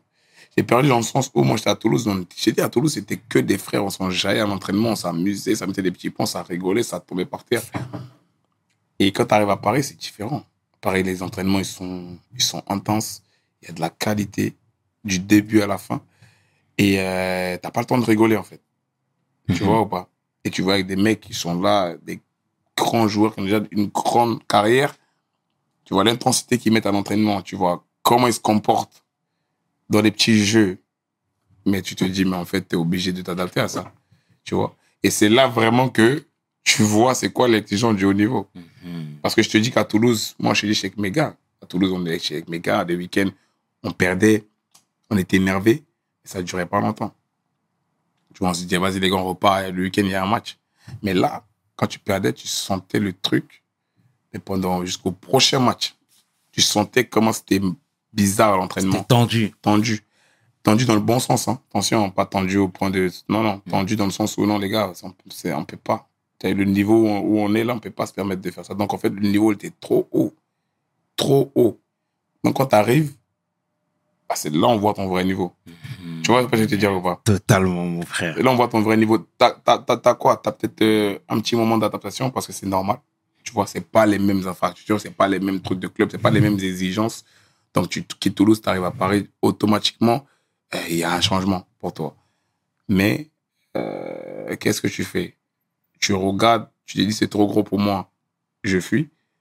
Ou tu te dis, ouais, ouais, si je suis venu ici, c'est parce que ceux qui m'ont ramené ici pensent que je peux, je peux être dans, dans ce truc-là. Donc, let's go, ça va être dur, mais on y va, tu vois. Mhm. Et moi, ça m'a, moi, j'ai kiffé parce que j'ai progressé deux fois plus vite en étant sérieux. Tu vois, parce que euh, je te dis, quand je suis arrivé, l'exigence était déjà là.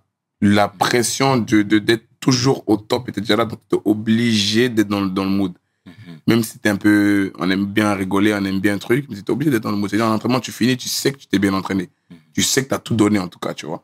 Et cette mentalité-là, c'était ce qui a fait que Paris a, a- aujourd'hui, on va dire, a cette reconnaissance mondiale. Parce que ceux qui étaient là avant ont fait le taf et ont mis l'exigence qu'il fallait, tu vois. Mais tu sais, moi-même, de loin, comment j'observais le tout, c'est, tu vois, quand je voyais les Ibra, et tu vois, ils, ils étaient tout le temps élogieux à ton égard en disant, oulala, Serge, Mm. il est chaud, lui.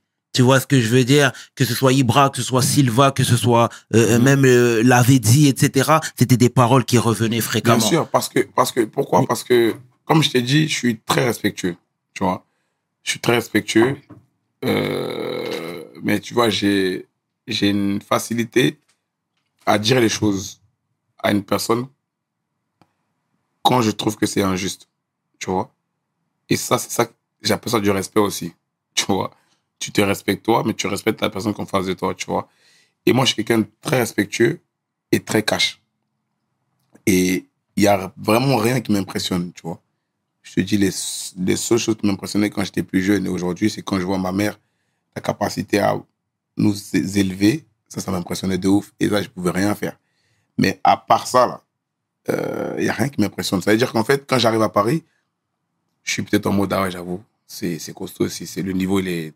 Mais je suis même, je suis même pas impressionné avec qui je joue. Mm. Truc, je suis impressionné par la qualité qu'ils mettent à l'entraînement, par les professionnels que, qui sont, tu vois. Quand ils disent, on arrive à 10h, ils sont déjà à 9h30 ou 40 Mm. dans, dans, dans le bus. Je me dis, ah ouais, j'avoue, quand même, ça c'est respectable, tu vois. Et, et c'est un niveau vraiment de Ligue des Champions, Ouais, tu vois. C'est un niveau vraiment d'un grand club, tu vois. Et ça, je te dis, s'il n'y avait pas les Ibra, s'il n'y avait pas les Mota, s'il n'y a pas Thiago Silva, euh, Maxwell, etc., etc., frérot, euh, Paris, c'est pas Paris aujourd'hui, tu vois.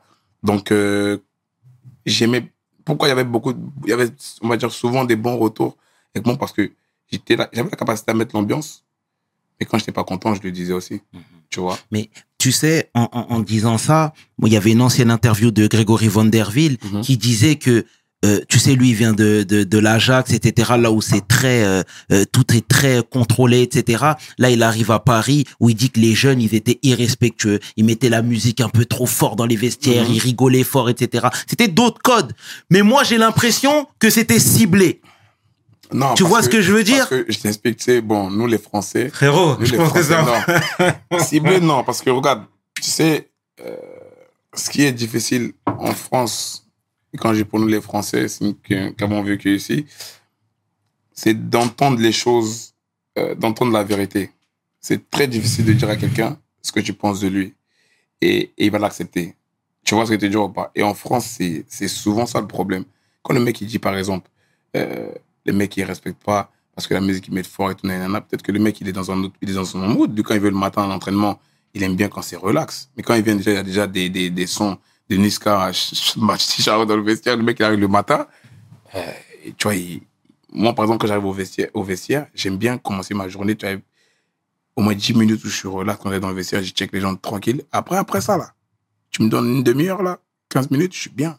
Je parle à tout le monde, je rigole. Mais il y en a, ils ont besoin de ça. Quand tu arrives le matin, à 9h, tu viens de charger, boum, boum, boum, boum. Tu es en mode, ah ouais, j'avoue. Mais lui, il s'adaptait pas, euh, Greg. C'est quelqu'un qui, était trop dans son délire. Tu vois ou pas? Dans sa bulle. Lui, c'était mort. C'était que dans sa bulle. Il était dans sa bulle, il venait le matin, il parlait. C'est quelqu'un, il parlait même pas. Donc, tu vois, donc je comprends un peu dans ce délire-là où Mais lui, des fois, tu peux ne pas parler et t'ouvrir un petit peu.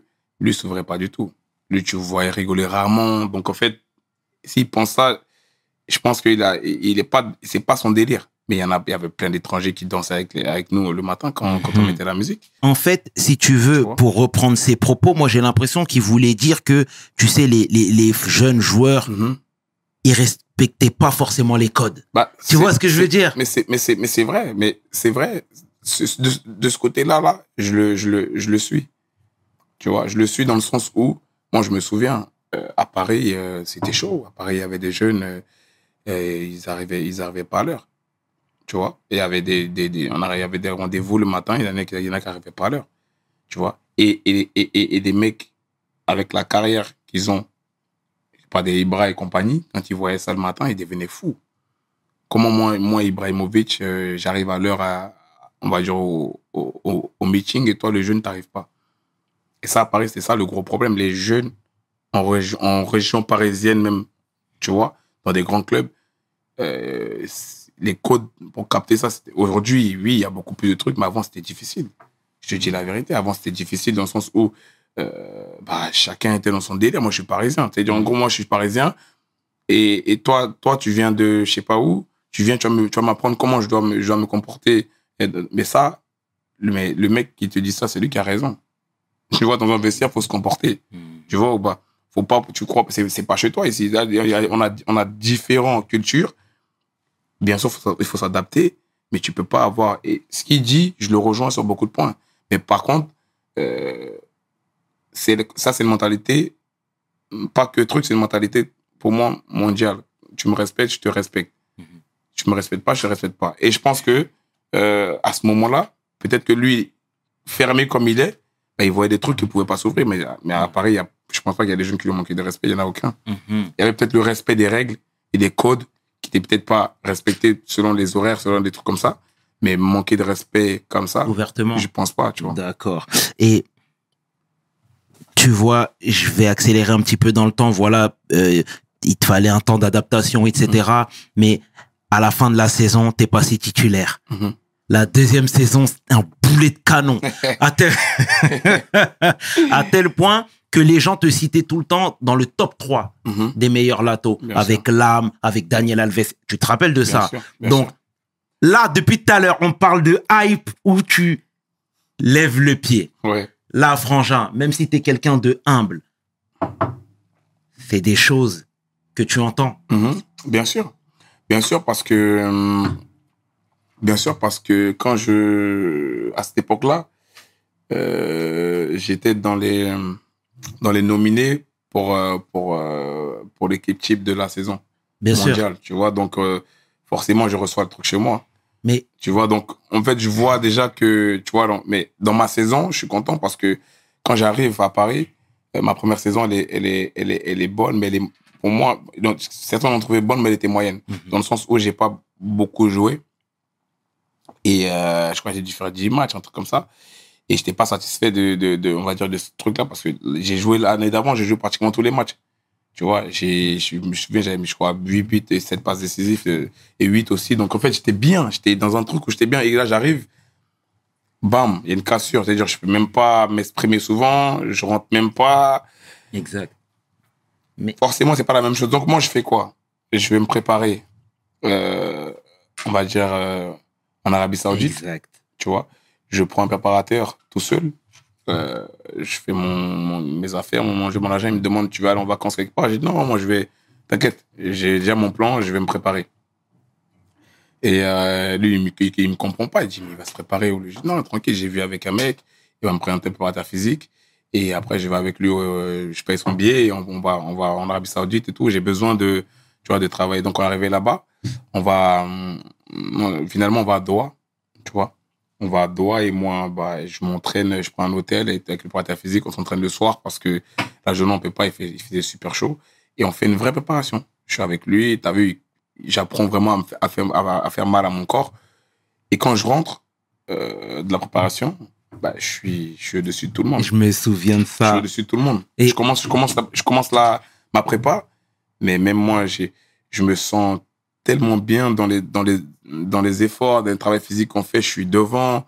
euh, et moi, à la fin, je me dis, mais attends, euh, j'ai jamais été devant pratiquement dans tous les trucs. J'ai été toujours parmi les premiers dans le travail physique. Mais là, là, je vois que même les mecs qui sont derrière moi, tu vois, je sens direct que, en fait, ma préparation m'a fait énormément de bien. Et de ma prépa et de la prépa avec le club jusqu'au match, on dire, amicaux qu'on a fait, j'étais très bien. Mais Donc, en fait, je commence la saison où je suis, je suis, je suis. en boulet de canon. Ouais, je mais je me souviens très bien de cette époque-là. Et, et, et quand je te parle de tout ça, c'est que tu sais, même à l'époque, on faisait beaucoup de name dropping. Il y a des rappeurs qui parlaient de toi. On te, on te faisait beaucoup de shout-out, etc. Donc c'est pour ça que je reviens sur ce terme de Mhm. hype. Et tu sais, euh, il y a Peter Luxin qui est un ancien joueur du PSG aussi que tu connais, je pense, Mhm. qui disait qu'avec Stéphane Dalma, quand ils étaient au PSG, malheureusement, le foot n'était pas au centre de leurs préoccupations. Ça veut dire, ils étaient peut-être plus intéressés par la nuit parisienne. Tu vois ce que je veux dire? Est-ce que toi, c'est c'est des paramètres que tu as pris en compte en arrivant euh, euh, au PSG en te disant, je vais m'affranchir de tout ça, je vais m'écarter du centre-ville et je, et je vais euh, je vais travailler davantage pour pas tomber dans ces pièges-là? Parce que aujourd'hui, clairement, pour finir ma question à rallonge, euh, sans citer de nom, il y a beaucoup de joueurs qui tombent dans ces dérives-là, dans ces Mhm. pièges-là. C'est vrai. C'est vrai, c'est vrai. Mais moi, j'ai, j'ai toujours voulu être loin de, de, de Paris. Tu vois, je suis arrivé, euh, j'ai pris une maison dans le 7-8 euh, qui était près, plus proche de mon son d'entraînement euh, que, que de Paris. Tu vois, c'est, j'habitais loin de Paris.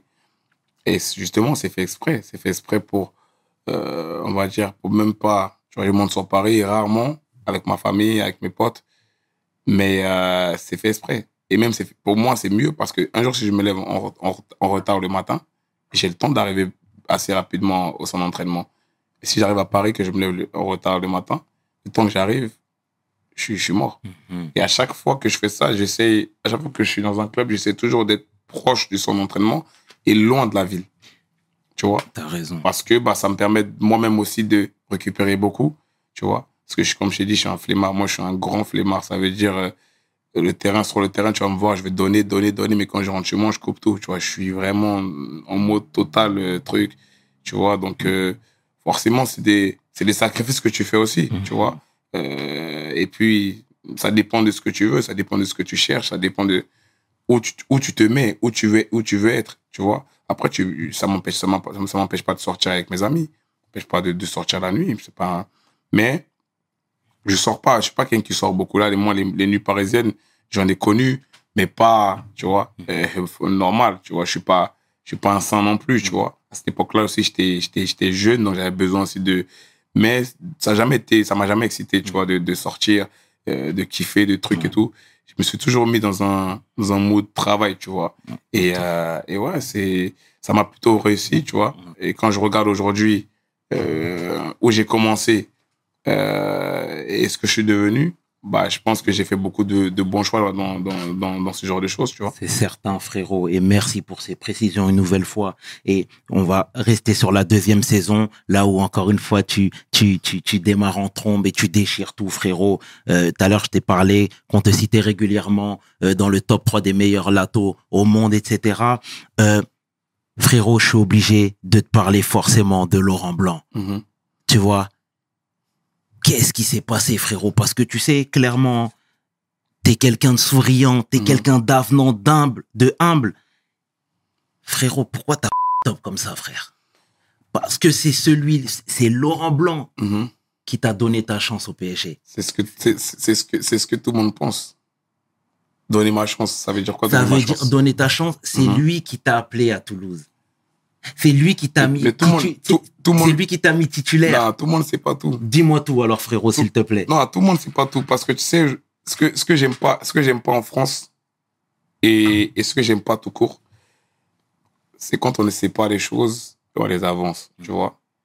Euh, quand on dit que c'est Laurent Blanc qui est venu me chercher à, à Toulouse, mais euh, je suis venu, j'ai jamais joué. Donc c'est quoi le, c'est quoi le, le, le c'est quoi le, comment dire, c'est quoi la réalité? Tu vois, si tu veux me chercher, c'est parce que tu as besoin de moi. Donc forcément, tu m'utilises. Euh, moi, j'arrive euh, dans un truc où je viens. euh, déjà, je suis pas le premier choix, faut savoir. Parce que avant moi, je savais que c'était pas moi qu'on voulait voir là-bas déjà. Tu vois? Voilà, faut que ça soit clair. Tu vois? C'est des choses sur lesquelles je me suis jamais exprimé, mais c'est la vérité C'était qui? C'est pas moi qu'on voulait voir là-bas. Il y avait d'autres latéraux qui étaient peut-être, on va dire, plus, on va dire, euh, de- dans le football, c'est beaucoup de trucs d'agents, des trucs, des trucs, tu vois. Donc, mon agent, il connaît un tel, un tel, et ce truc. Donc, il y a beaucoup de choses comme ça. Il y a le talent, je dis pas trop, mais il y a beaucoup de choses business qui se font comme ça. Et moi, je savais très bien que c'était pas moi qu'on voulait là-bas. Et l'entraîneur ne voulait pas que moi je sois là-bas. Déjà. Tu vois? Donc, ça, je le savais déjà. Mais, euh, quand, quand tu me dis euh, que c'est Laurent Blanc qui voulait que tu sois là-bas, c'est pas vrai. Tu vois ou pas?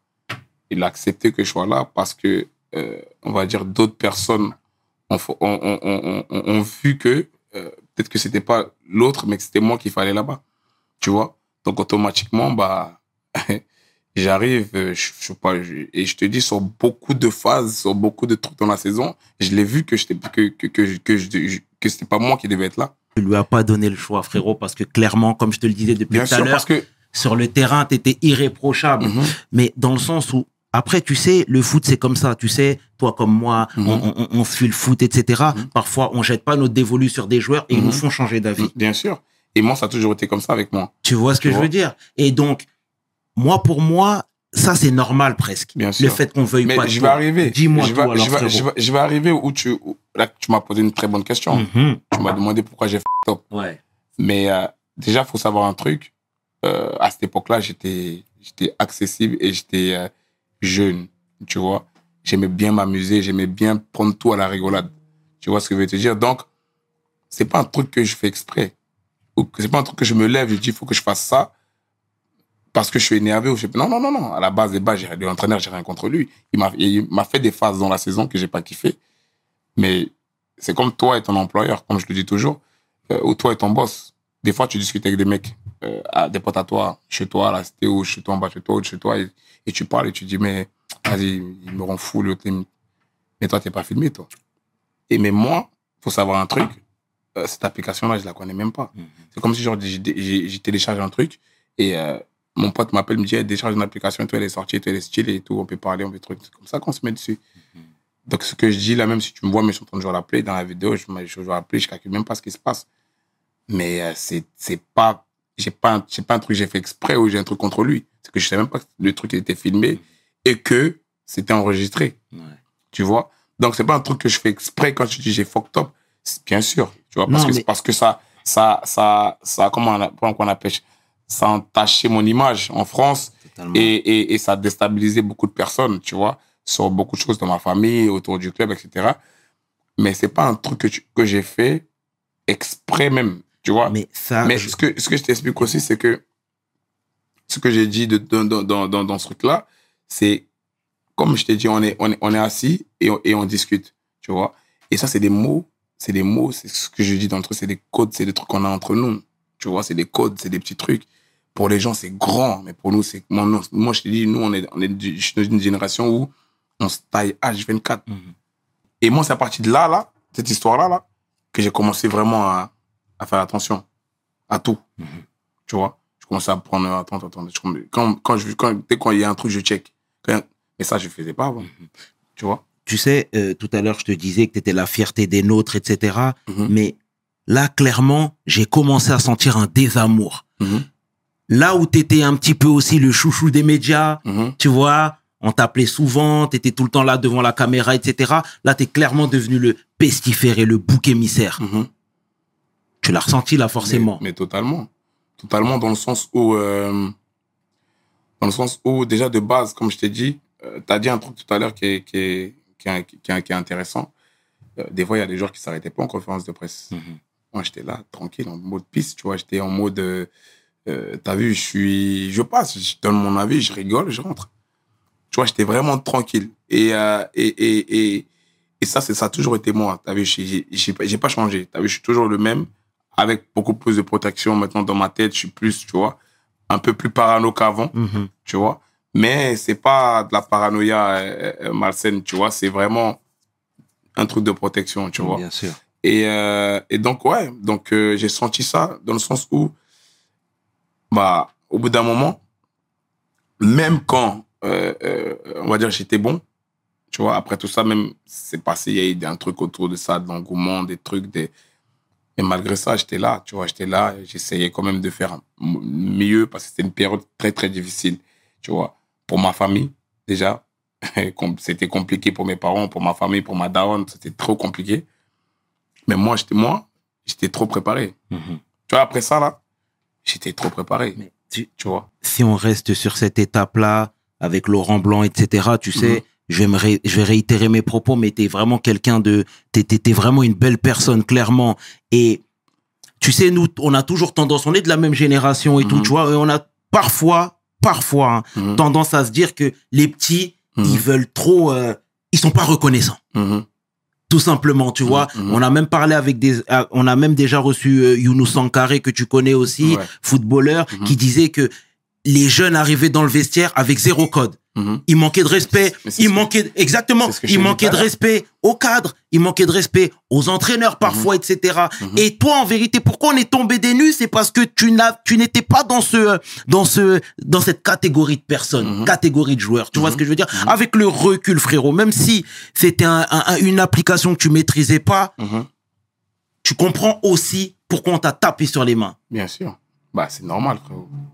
Je te dis pas que je suis fier de ce que j'ai fait, tu vois. Je te dis même pas que. Parce que quand je te dis, quand je voyais les, les, les, les retours, surtout de ma famille, t'as vu, je qu'il pas tout ce qui se passe dehors, tu vois. Mais quand je regardais comment mes parents n'étaient pas bien pendant une période, ouais, automatiquement, t'es pas. T'es pas fou non plus, tu vois bien ce qui se passe, tu vois que ta mère, elle, elle est plus pareille, ils, ils se promènent plus pareil, ils sortent plus, ils sont. Tu te dis, mais voilà, c'est là que tu commences à prendre conscience. Comme je te dis, c'est une, quand je te dis c'est une période difficile, c'est une période difficile vraiment pour tous les gens, on va dire, autour de toi, qui essayaient de te, tu vois, à chaque fois, euh, de, te, de, te, de, de, de te protéger de certaines choses. Mais ils ont pris tous une baffe. C'est-à-dire, en gros, maintenant, c'est à toi maintenant, tu vois, de montrer que non, non, il n'y a rien. Et c'est c'est- c'est- et c'est ça le plus dur. Le plus dur, c'est de pouvoir te dire, hey, t'as vu, c'est passé ça. Mais attendez, ça, ne vous inquiétez pas, ça va, ça va revenir. Tu vois? Et tout à l'heure, on parlait d'un truc et je t'ai dit que où c'était plus difficile, c'est que quand tu étais en train de re- retrouver ton, ton truc, ton statut, ton image, ton truc, tu es toujours à fond, tu fais ton truc, bah, il y avait un truc. Il y avait un truc qui faisait que tu pouvais pas aller au-dessus. Pourquoi? Parce que bah, c'était mort. Tu as touché à une personne déjà, qui est une icône française déjà dans le foot, déjà, faut le savoir, tu vois. Et donc, forcément, euh, il y a beaucoup de trucs autour. Il y a les médias, les médias qui se connaissent, qui connaissent des agents, qui connaissent des trucs. En fait, Mhm. finalement, lui, en fait, faut que ça soit comme ça, comme ça, comme ça, et pas autrement. Ça veut dire, en fait, moi, des fois, je te dis, je sais quand même quand je suis moyen, quand je suis bon, quand je suis très bon. Tu vois. Et des fois, je sortais des matchs, j'avais fait des gros matchs. Non. Mhm. On n'a rien vu. On veut même pas voir. Je voulais même pas m'exprimer sur ce truc-là. Tu sais que c'est la première fois que je m'exprime vraiment à cœur ouvert sur cette histoire-là. Tu vois. Mais il faut savoir un truc, c'est que il y a ce qui s'est passé, mais est-ce que moi j'ai ressenti personnellement aussi euh, par rapport à cet entraîneur-là, par rapport à cette personne-là, tu vois? Euh, moi, j'ai pas insulté le coach parce que, genre, en gros, j'étais énervé contre lui et que non, parce qu'il y a des situations, des fois, euh, qu'on va dire que tu maîtrises pas, mais qui font, qui, qui, en tant que personne, tu peux pas les accepter. Moi, je peux pas accepter que euh, quand je vais jouer en Afrique, ok, quand je vais jouer en Afrique, je suis à Paris, je prends mon avion comme tout le monde. Quand je vais jouer en Afrique, arrivé là-bas, je fais 6 heures d'avion, je joue en déplacement dans des terrains pas possibles, je reviens. Et que, en gros, les mecs qui sont allés en, Amérique du Sud, ils, viennent, on arrive en même temps, le même jour, et moi, je suis emmené, on va dire, à ne pas me reposer, et eux, ils sont amenés à se reposer. Et quand je pose la question, on me dit, c'est comme ça. C'est pas comme ça. Tu vois ce que je te ou pas? Pourquoi c'est comme ça? Pourquoi moi, parce que j'ai fait 6 heures d'avion, de, et il y en a qui ont fait peut-être 8 heures ou 9 heures, on peut pas être, avoir le même truc de repos. Pourquoi? Ah, parce que moi, ça fait 6 et eux, ça fait plus 2. Non, c'est pas comme ça. Tu vois? Il y a eu beaucoup d'injustices comme ça qui sont passées plein de fois. Il n'y a pas que ça, il y a eu plein de trucs. Tu vois ce que je veux dire? Mais ça, c'est personnel. J'ai toujours gardé pour moi. Mais t'as vu, aujourd'hui, je suis un père de famille, tu vois. Ma, ma fille, quand je lui explique des trucs, quand je parle aux gens qui m'entourent, euh, je leur dis souvent la vérité. Souvent ce que je pense, ce que j'ai vécu euh, et ce que je veux pour mon futur, pour le temps. Ça, c'est des trucs qui font partie de ma vie. Tu vois? De la manière dont lui, euh, il était touché dans son ego et que sa famille était blessée, c'est la même manière que moi, j'ai été touché sur plein de trucs qui, qui, qui sont passés et qui ont fait du mal à ma famille aussi. Mhm. Tu vois ce que je veux te dire? Après, tu as vu, euh, ce que j'ai aimé, c'est que on a discuté, on a parlé, je lui ai dit ce que je pensais, et je lui ai dit exactement ce que je pensais euh, tous les jours de lui. Tu vois? En, tête à tête. Il n'y a même pas eu besoin. Non, non, on a parlé, je lui ai dit, écoute, j'aime pas quand tu, j'aime pas ça, j'ai pas aimé comment tu m'as parlé comme ça. J'ai pas aimé ça, j'ai pas aimé ça, j'ai pas aimé ça. Maintenant, à partir de maintenant, si tu veux pas me faire jouer, tu me fais pas jouer. Mais aujourd'hui, tu sais ce que je pense de toi. Et ça n'a rien à voir avec ce que j'ai dit. Ce que j'ai dit, c'est, tu vois, c'est vraiment un truc qui est sorti de, de son contexte et je le pense, je le pensais pas vraiment à, ce- à- à ce moment-là. C'était vu dans un délire où j'étais avec mes potes et peut-être je le pensais pas. Mais ce que je te dis là maintenant, je le pense. Mm. Tu vois? J'ai pas aimé ça, j'ai pas aimé cette injustice-là, j'ai pas aimé ça, j'ai pas, aimé ça. Maintenant, t'es l'entraîneur, je respecte tes choix. Tu veux me faire jouer, tu me fais jouer, tu me fais pas jouer, tu me fais pas jouer. Mais est-ce que tu es conscient, ou après ça c'est très subjectif, hein, je peux Mhm. me tromper, mais que cette affaire-là Mhm. a eu un impact sur sa carrière en tant que coach Et, sur- et, et, et, sur la mienne aussi. Et sur la tienne aussi, de Bien sûr. surcroît. Bien sûr. Mais ça a eu un impact. Pourquoi? Euh, Ça a eu un impact. Moi, quand j'entends les gens, et, récemment, j'ai- je suis tombé sur une interview à lui où il disait, en gros, il continuait à parler de cette histoire-là. Mais euh, en fait, c'est pas moi, j'ai arrêté ta carrière, en fait. Tu vois ce que je veux te dire Mm. C'est comme si moi, après cette histoire-là, là, bah, moi, ma carrière, elle s'arrête. Tu vois? C'est et, et ils vont dire quoi les gens? Ouais mais c'est parce que tu as fait cette, fait cette connerie là qu'aujourd'hui ta carrière s'est arrêtée non moi j'ai continué ma truc j'ai j'ai continué à, à faire ce que je ce que j'aime faire. Et mais des fois ce que tu viens de me dire là ça ressort souvent. Mhm. mais c'est pas vrai. Pourquoi c'est pourquoi c'est après cette histoire là que sa carrière s'arrête? T'es un entraîneur t'es à Paris quand même. Tu vois ce que tu veux dire ou pas? Mm. Quand tu sors de Paris il y a pratiquement tous les clubs qui qui qui qui, qui te veulent. C'est pas toi qui m'as insulté. Tu vois ou pas? C'est toi qui t'es fait qui, qui, qui on va dire qui qui qui, qui t'es fait insulter t'as capté? Donc on va dire on va dire je comprends pas en quoi cette histoire arrête ta carrière. Mhm. t'as gagné plein de titres. On jouait on était la meilleure équipe avec toi déjà. Il faut dire la vérité. On jouait le meilleur football. C'est vrai, on avait une, on avait une meilleure équipe. C'est vrai. euh, on était vraiment avec lui euh, on avait vraiment on va dire euh, les bases. Et on était très très méchant avec cette équipe on était on était au-dessus. Parce que bah c'était en tant qu'entraîneur il avait ses qualités c'était c'est celui même qui a mis le, le, le, le système en place euh, avec un 6 et deux milieux de 8 etc et ça marchait super bien. Donc je te dis je te dis là je te parle de l'histoire. Mais l'homme l'entraîneur j'ai oh, j'ai jamais eu de problème avec lui. Regarde, la, la preuve par exemple son adjoint Jean-Luc Gasset, c'est mon coach en sélection c'est Tu vrai, vois c'est vrai. et on a toujours gardé des bons rapports, tu vois. J'ai jamais, mais j'ai compris à cette période-là que même Jean-Louis qui m'aimait euh, en tant que joueur de qualité, en tant que truc et tout, il était un peu, on va dire, touché par cette histoire-là et il, il me parlait plus. Mais il me parlait plus, mais il me faisait savoir qu'il me parlait plus. Genre en gros, euh, des fois je faisais des, à l'entraînement, je pouvais faire des centres, euh, il y avait des buts. Il me disait rien dès que j'arrêtais un centre, ouais, c'est bon, tu peux rentrer. T'es, t'es pas... Mais ça, je savais que c'était un truc pour me piquer parce que il n'était pas content euh, on va dire, de la situation et qu'il il, il, il, regrette que ça se passe comme ça, tu vois. Aujourd'hui, c'est mon coach en sélection. Tu vois, ça veut dire... euh, et, et après, après, tout après cette, histoire-là, eh bah, tu vois, il a compris que euh, à cette époque-là, j'étais un, un gosse. Tu vois, j'étais un gosse. j'étais peut-être un jeune qui n'avait pas peut-être tous les codes. J'étais peut-être un jeune qui n'avait peut-être pas tous les codes, on va dire, du monde professionnel en mode, euh, tu vois, au mode professionnel de, de- du haut niveau. Donc ouais, j'ai j'ai j'ai j'ai fait une faute, mais ça mais ça me ça me ça me condamne pas à vie. Frérot, c'est bien déjà, dans un premier temps, que tu reconnaisses tes torts, Bien sûr, clairement. mais moi je suis Mais, un- mais je- c'est ça, mais, je suis mais un- je suis on, est, on est que des hommes, Bien frérot. sûr, je suis un on est homme. que des hommes. Je suis un homme. Et, et j'espère en tout cas qu'il appréciera ta franchise, frangin. Et tu sais, on a toujours aussi tendance à parler de l'entourage des footballeurs qui est pas toujours good. Mhm, Faut dire la vérité. bien sûr. Toi, j'ai l'impression que dans ton cercle, il n'y a pas beaucoup de gens qui peuvent pénétrer. C'est vrai, tu m'as tu, tu m'as lu. tu vois? Et- Ouais. Et, et j'ai même envie de te dire que tu fais bien de faire Mhm. ça. Aujourd'hui, on a des jeunes auditeurs qui nous écoutent. On a des parents même de futurs professionnels. Mhm. C'est quoi le conseil que tu pourrais leur donner, frérot? Bah écoute, déjà, euh, déjà aujourd'hui, on n'est pas à la même période, tu vois, et c'est pas la même génération, tu vois.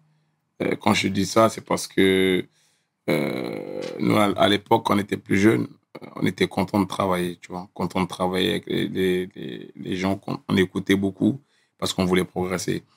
Je pense qu'aujourd'hui, la génération d'aujourd'hui, elle, elle est beaucoup, on va dire, sur les réseaux, tu vois. Donc, en fait, c'est moins de travail, mais beaucoup de, comment dire, euh, Beaucoup de shine. Tu vois, beaucoup de shine sur les réseaux, beaucoup de, tu vois, et il y a moins de travail. Et moi, je trouve qu'il y a aussi moins de qualité dans le travail. Parce qu'il y a beaucoup de, y a beaucoup de jeunes, hein, il y a beaucoup de cracks. Un, un crack, un crack, c'est celui qui, qui, qui arrive comme Mbappé et qui, et, qui reste là. Qui montre que, ouais, ouais, ce mot-là, ce, ce, ce, ce, nom-là, me va très, très bien, à merveille. Je fais les choses comme un, un futur grand joueur, hein, donc un crack. Aujourd'hui, tout le monde s'appelle crack. Aujourd'hui, tu vois, tu vas sur les réseaux, tu vois un mec qui va, il va mettre une, un joyeux anniversaire crack. tu vois ce que je veux dire? Mais crack, c'est quoi crack? Hmm. Tu vois?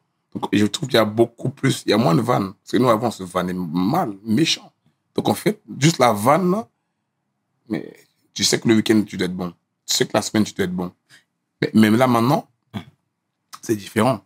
Et aujourd'hui, si j'ai un conseil à donner à ces jeunes-là, là, bah, c'est de, de, de privilégier plus le travail, tu vois. Parce que derrière, il y a des familles aujourd'hui qui sont en attente, tu vois ou pas.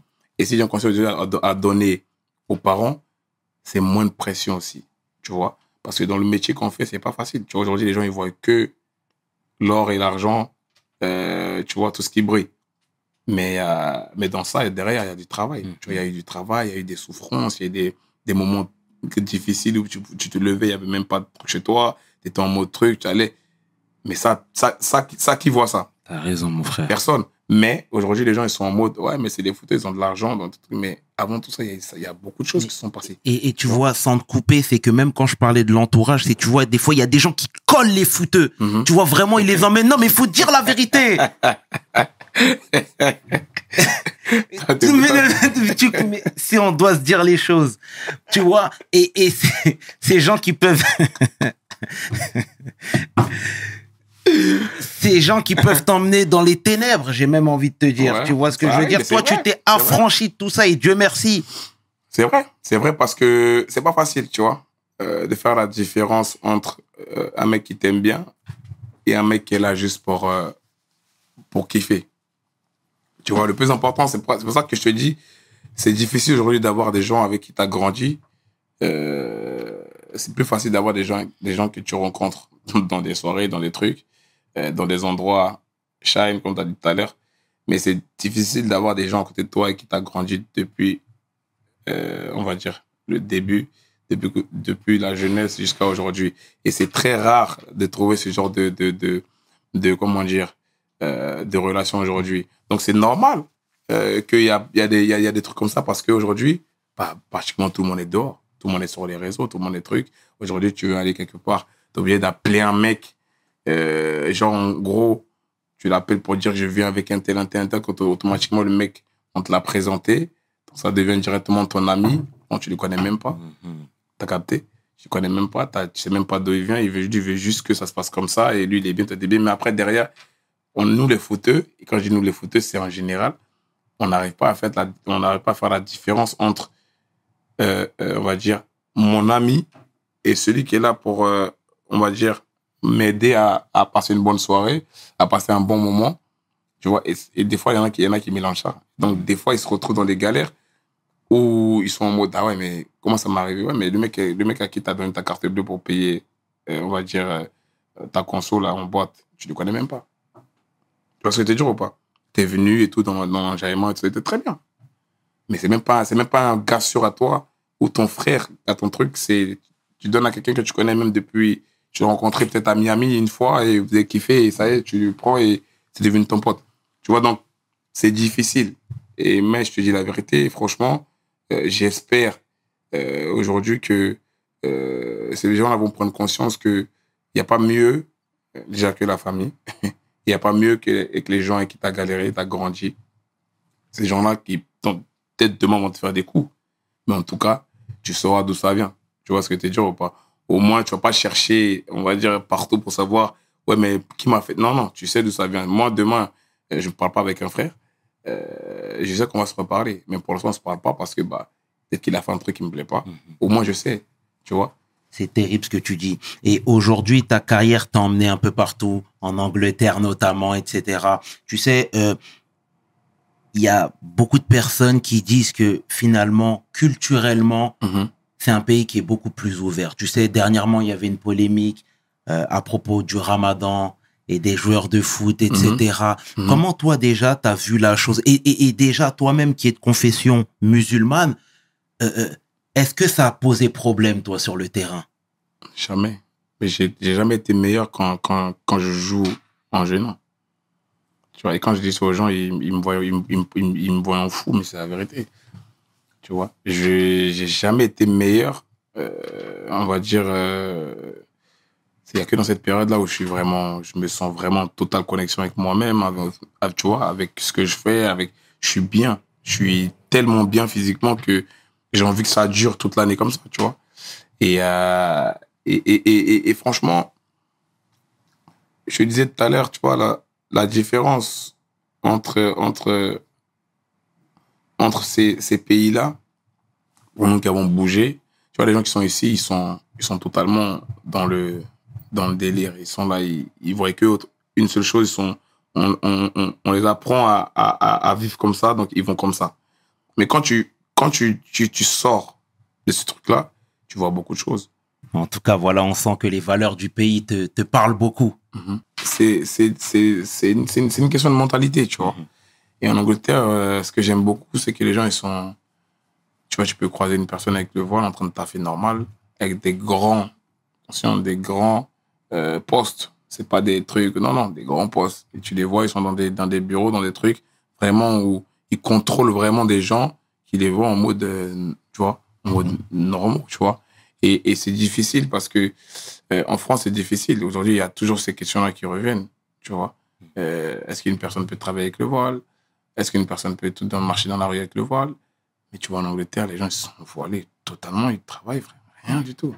Donc ça, c'est des, questions souvent qui sont, qui sont tabous. Mais pour moi, ça, ça devrait pas l'être. Tu vois, En tout on cas. doit vraiment, vraiment, vraiment, vraiment, vraiment parler de ça. Tu vois. En tout cas, mais c'est très bien de nous sensibiliser sur ça en tant que sportif de haut niveau, mon frérot. Et tu vois, tu m'as l'air beaucoup plus posé, réfléchi, etc. La paternité t'a aidé? Beaucoup, beaucoup, beaucoup. beaucoup. Quand tu, quand tu sais, et je te dis, j'aurais préféré euh, avoir ma fille plus tôt. Tu vois euh, Je elle a 4 ans, elle va sur ses 5 ans. Et, et ça fait, depuis cette période-là, là, je suis, je suis, je suis un autre homme. Parce que quand j'ai un autre homme, c'est pas que genre, euh, non, non, j'ai beaucoup, je fais beaucoup de choses euh, par rapport à elle. Il y a des choses que je fais, je peux plus faire. Tu vois et donc, je suis beaucoup plus apaisé, je suis beaucoup plus tranquille. Euh, j'ai de base, j'ai toujours été tranquille, tu vois, dans ma tête. Euh, mais elle m'a ramené quelque chose d'autre, tu vois. Aujourd'hui, je la vois grandir. Il y a des choses que je peux même plus faire devant elle. Et des choses que je peux même plus dire. Maintenant, quand je parle devant elle, je suis obligé, même avec mes potes au téléphone, quand elle est là, je suis obligé de regarder si elle est là pour pouvoir. On a notre délire à nous. Donc, des fois, même, tu vois, je me décale ou truc parce que euh, j'ai, j'ai- je la protège. Je la protège beaucoup par rapport à ce monde-là, là, tu vois. Et, C'est magnifique. et, et c'est pas et c'est pas facile parce que je sais dans le, dans le, le monde dans, dans lequel demain elle va elle va elle va elle va elle va arriver et j'essaie de, de, de, de limiter la casse tu vois C'est magnifique, frérot. Elle vit avec toi, ta fille? Bien sûr D'accord. C'est magnifique, mon frangin, ce que tu dis. Et tu sais, euh, même il y a quelques années, on a vu que, bon, avec euh, sa maman, il y a, sur les réseaux sociaux, ça s'est envoyé quelques Mhm. boulets, etc. Mhm. Comment on deal avec tout ça quand euh, euh, il peut se passer des trucs à la maison, mais sur le terrain, on te demande d'être irréprochable? Tu sais, Thierry Henry, à l'époque de Barcelone, tu vois, il était en plein divorce, il vivait pas avec sa fille, etc Mhm. en interview, il a dit que ça lui a, ça lui déchirait le cœur le fait de pas vivre avec sa fille. Mhm. Et on l'a cloué au pilori. Cette situation là j'ai- j'arrive à dealer avec la mère de ma fille. C'est vrai comme tu l'as dit euh, il y a une période où c'était chaud ce qui est normal tu vois. Il y a un enfant au milieu c'est pas juste une relation euh, euh, comme ça tu vois. Moi à cette époque-là aussi j'étais pas tranquille. Ça veut dire que j'avais besoin d'avoir ma fille avec moi. Elle aussi elle, savait comment on va dire m'attraper parce que elle sait très bien que ma fille, je l'ai- je l'aimais, je l'aimais beaucoup et je l'aime, je l'aime toujours, tu vois, et, je l'aimerai toujours toute ma vie, elle le sait. Donc en fait, à cette période-là, elle était instable, j'étais instable. Donc là, c'est deux instables qui essaient de trouver une solution impossible, tu vois. Aujourd'hui, avec le recul, euh, c'est une personne totalement changée, peut-être parce que ma fille aussi euh, grandit et qu'elle com- comprend, comprend beaucoup de choses. Et moi, bah, moi, j'ai pas changé, tu vois. Je suis toujours le même dans mon truc. Mais avec ma fille aussi, ça m'a permis aussi de pouvoir, euh, euh, on va dire, voir d'autres palettes de moi, tu vois, que je voyais pas, que je voyais pas forcément, tu vois. Donc, aujourd'hui, aucun problème, tu vois. Euh, aujourd'hui, on s'entend super bien, tu vois. Quand elle ramène la petite, elle est, avec- elle est avec moi à la maison. Je suis pas un mec qui va lui dire, oui, mais vas-y, prends un hôtel, fais ci, fais ça, comme ça, n'y a pas de problème. Non, c'est la mère de ma fille, elle est là, euh, j'ai pas de problème, tu vois. Et même pour ma fille, ça lui permet aussi de pas être déconnecté, Bien tu vois ce que je veux dire? Parce que moi, dans l'année, elle, vit avec sa mère, tu vois, et comment je la récupère, euh, je veux que ça soit pareil. Parce que quand elle part après, je veux pas que, genre, en gros, ça soit euh, comme si, en gros, elle, elle se doute de quelque chose. Elle va le savoir plus tard. On va lui expliquer comment ça se passe, ce qui est normal. Mais pourquoi j'ai gardé ce truc-là? Parce que c'est très important pour, pour, on va dire, pour, on va dire, la- le mental de la petite et la période où elle commence à connaître des choses, Bien sûr. tu vois. Et les enfants, maintenant, ils captent vite. Moi, ma fille m'appelle en FaceTime normal, maintenant, elle a 4 ans. Tu vois Donc, je te dis, à un moment donné, faut faut- il faut s'asseoir. Il faudra lui expliquer. Mais ça, moi, mes parents, ils m'ont expliqué les choses tout doucement. Donc, je fais comme ça avec ma fille. C'est un moment aussi qui va peut-être la déstabiliser aussi. Donc, il faut trouver aussi, un- le, le- on va dire, le, le, le bon moment aussi. Donc, il y a beaucoup de choses dans cette période-là qui m'ont qui m'ont permis de, de, de, de changer, mais de, de, de, de- d'être une meilleure personne qu'avant, tu vois. Et forcément, tous les jours, euh, t'apprends, tu grandis. Il y a aussi la religion aussi qui m'a permis Bien aussi de, de pouvoir, euh, on va dire, avoir, garder mes valeurs, mais de pouvoir aussi m'ouvrir sur beaucoup de choses aussi. Donc, franchement, c'est, c'est, c'est quelque chose qui me permet de, aujourd'hui de, de pouvoir euh, être tranquille et de pouvoir marcher la tête haute, tu vois. En tout cas, je te sens clairement apaisé. Bon état d'esprit, frérot. C'est terrible, c'est mortel. Et Frangin, sujet un peu plus dramatique, la Mhm. perte de ton frère Christopher. Mhm. Euh, tu sais, euh, déjà, je te présente toutes mes condoléances, frérot. Normal, merci, frérot. Je ressens ta peine, hein, clairement. Et tu sais, c'est pas facile, mais est-ce que ça aussi, ça t'a fait, euh, comment dire, prendre conscience de tes nouvelles responsabilités? Bien sûr. Bien sûr, parce que c'est une période où, où euh, c'est une période que je je souhaite pas à tout le monde, tu vois. Et c'est la pire période, de- c'est la pire épreuve pour moi de la vie, tu vois, c'est de perdre quelqu'un et, euh, et, de pouvoir, on va dire, surmonter cette, cette, cette période-là. Et c'est pour ça que, euh, pour moi, pour nous les croyants en tout cas, c'est là que tu ressens, on va dire, deux, deux, deux, deux différents moods. Il y a un mood où tu te dis, c'est chaud, tu vois, c'est abusé et tout, c'est comment je vais faire? Et un autre qui te dit, non, non, t'es es croyant et dans la religion, on est tous emmenés à partir un jour. Donc, faut que tu, tu on va dire, tu t'y fasses. C'est la volonté de, de ton créateur, ça veut dire que tu es obligé de t'y faire. Donc, en fait, tu es dans, t'es dans, t'es dans un game où tu es là, t'es- t'es- t'es- tu, tu réfléchis. Il y a un autre côté aussi qui te parle de, ouais, mais regarde comment ton frère, est mort. Euh, il est parti, il faut que tu, faut, il y a un côté de vengeance Bien sûr. et il y a un autre côté où, où, où tu es en mode non, non, mais tu vois, t'es pas comme ça, vous n'êtes pas comme ça, vous fais, fais confiance. Il y a plein de trucs. Donc en fait, ça, c'est une période aussi qui te permet, parce qu'il faut savoir un truc, mon frère, il s'occupait beaucoup de tout ce qui était chez moi. Tu avais ma mère, euh, tout ce que ma mère avait besoin de faire, tout, tout, tout, c'était lui. Et, et quand il est parti, Qui a été lâchement bah, assassiné. à partir de là, Mm. J'ai commencé vraiment euh, à prendre un peu plus de place, on va dire, euh, auprès des miens. Dans le sens où j'ai commencé vraiment à m'intéresser à beaucoup de choses que lui faisait sans que moi je voyais, tu vois. Et mais après là aujourd'hui, euh, je m'occupe pratiquement de tout. Et c'est pas facile parce que tu vois ce que je fais avec ce que je dois faire après derrière. Checker si tout le monde va bien, si tout le monde se porte bien, si tout le monde a besoin de rien. C'est pas, c'est pas des, trucs à prendre à la légère. Tu vois, les gens, ils pensent que c'est, tu donnes de l'argent et ça y est. Tu vois? Les gens, ils pensent que tu viens, tu dis, bon, ouais, je te mets ici et ça y est. Non, c'est, c'est, des choses que tu fais au quotidien, euh, qui sont fatigants. Tu vois, dans la tête et tout, t'es, t'es épuisé, tu sors de l'entraînement, t'as un truc, peut-être que tu dois faire un virement ou tu dois envoyer un truc à ta mère ou faire un truc comme ça.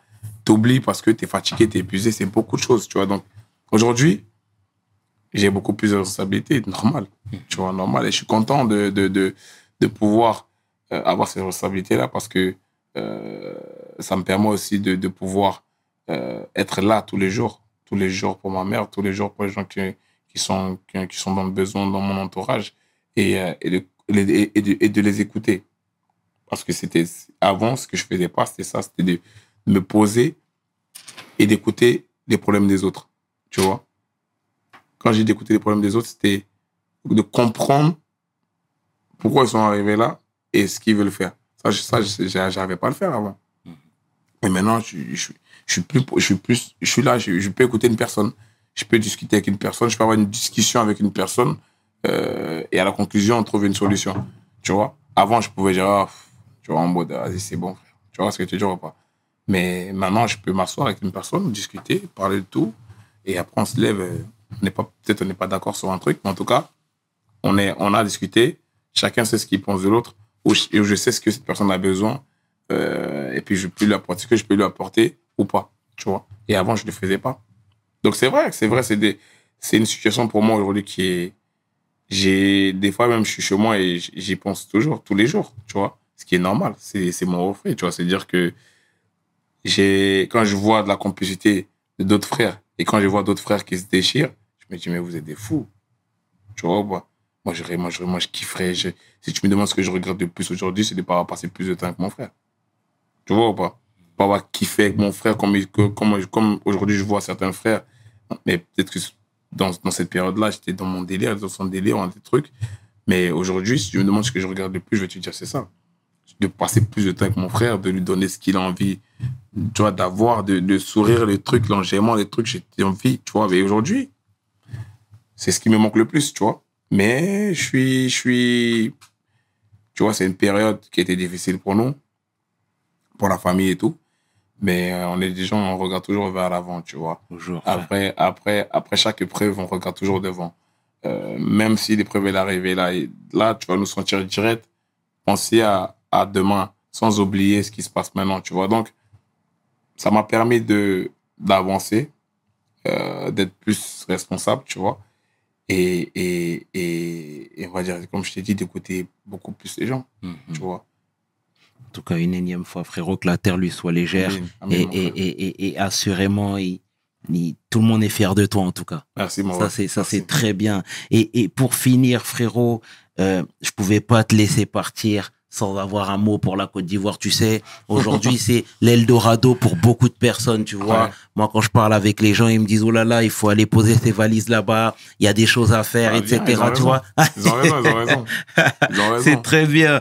Tu vois, il y a Feneux dernièrement que, que je salue fraternellement qui me disait que il, voilà, il était fraîchement installé là-bas. Mhm. Euh, il y en a d'autres, etc. Donc, c'est quoi que tu as à nous dire par rapport à ça? C'est vraiment l'Eldorado? Bien sûr, mon pays, c'est. euh, Et je suis fier parce que ça commence à devenir vraiment quelque chose de, de, de grand en Afrique, tu vois. Il y a déjà des pays qui nous ont, qui nous ont dévancés depuis, le Nigeria, tu vois, euh, l'Afrique du Sud, c'est des pays déjà qui sont déjà euh, développés. Euh, mais là, aujourd'hui, la Côte d'Ivoire commence à rentrer dans ce. Dans, ce, dans, dans, dans, dans l'état d'esprit de ces pays-là. Là. Et je suis content parce qu'il y a beaucoup de, de, de- d'étrangers qui sont chez nous beaucoup de jeunes d'ici, de banlieue, que je connais, qui sont allés s'installer là-bas et qui sont bien. Donc, oui, si j'ai un truc à donner, si j'ai un conseil à donner, c'est de, ben, venez. Il y a de la place pour tout le monde. On a un pays, on a vraiment un pays qui, qui, qui, qui est accueillant. Je sais pas si t'es déjà, t'es déjà allé là-bas, mais tu viens chez nous, tu, tu t'amuses, tu vois. Et euh, non, non, il n'y en a pas de problème. Le seul problème qu'on a, c'est de, de se canaliser sur certaines choses. Ouais. Et sinon, chez nous, c'est la fête tous les jours. Et puis là, même, il y a, il y a la canne qui arrive aussi. Tu vois, donc ça va être, ça va être un, on va dire, un moment incroyable. Et quand je dis que ça va être la meilleure canne, euh, on va dire de tous les temps, les gens ne me croient pas, mais ceux qui sont jamais venus en Côte d'Ivoire, ils, ils- ils verront que ça va être un truc de fou, tu vois. Donc, euh, non, non, je suis très attaché à mon pays. Et tu vois, j'essaie chaque année de faire un peu de, de tout, mais tu vois, cette année, je vais essayer de tourner un peu en Afrique, Mhm. tu vois, aller découvrir d'autres cultures aussi, parce que chez moi, je connais un peu pratiquement tout, tu vois, aller un peu dans d'autres pays, voir ce qui se fait là-bas, Euh, pas forcément parler business, mais juste, tu vois, euh, apprendre à connaître d'autres peuples, pouvoir au moins demain euh, avoir beaucoup plus de palettes, tu vois. Mais c'est vrai que, tu vois, avant, par exemple, j'allais en vacances à Miami, à LA, mais maintenant, ça fait quoi? Ça fait peut-être euh, 3 ans, 4 ans, peut-être même plus même. Je, fais, je, je tourne qu'en Afrique. Pour te dire que, voilà, j'ai un peu le regard un peu tourné là-bas. Et, euh, et puis, vraiment, je pense que demain, l'avenir, c'est là-bas, tu vois. Merci en tout cas pour ces choses de motivation, frérot. propre. Je voulais juste rajouter un truc, si tu veux en parler par rapport au, au racisme. Bien pas sûr. Qui s'est passé il n'y a pas longtemps, Mhm. tu vois. Euh, J'ai vu des gens sur les réseaux, on va dire, euh, prendre parole. Euh, certains, certains défendus, d'autres partager des stories, etc. Moi aussi, je le faisais avant, tu vois.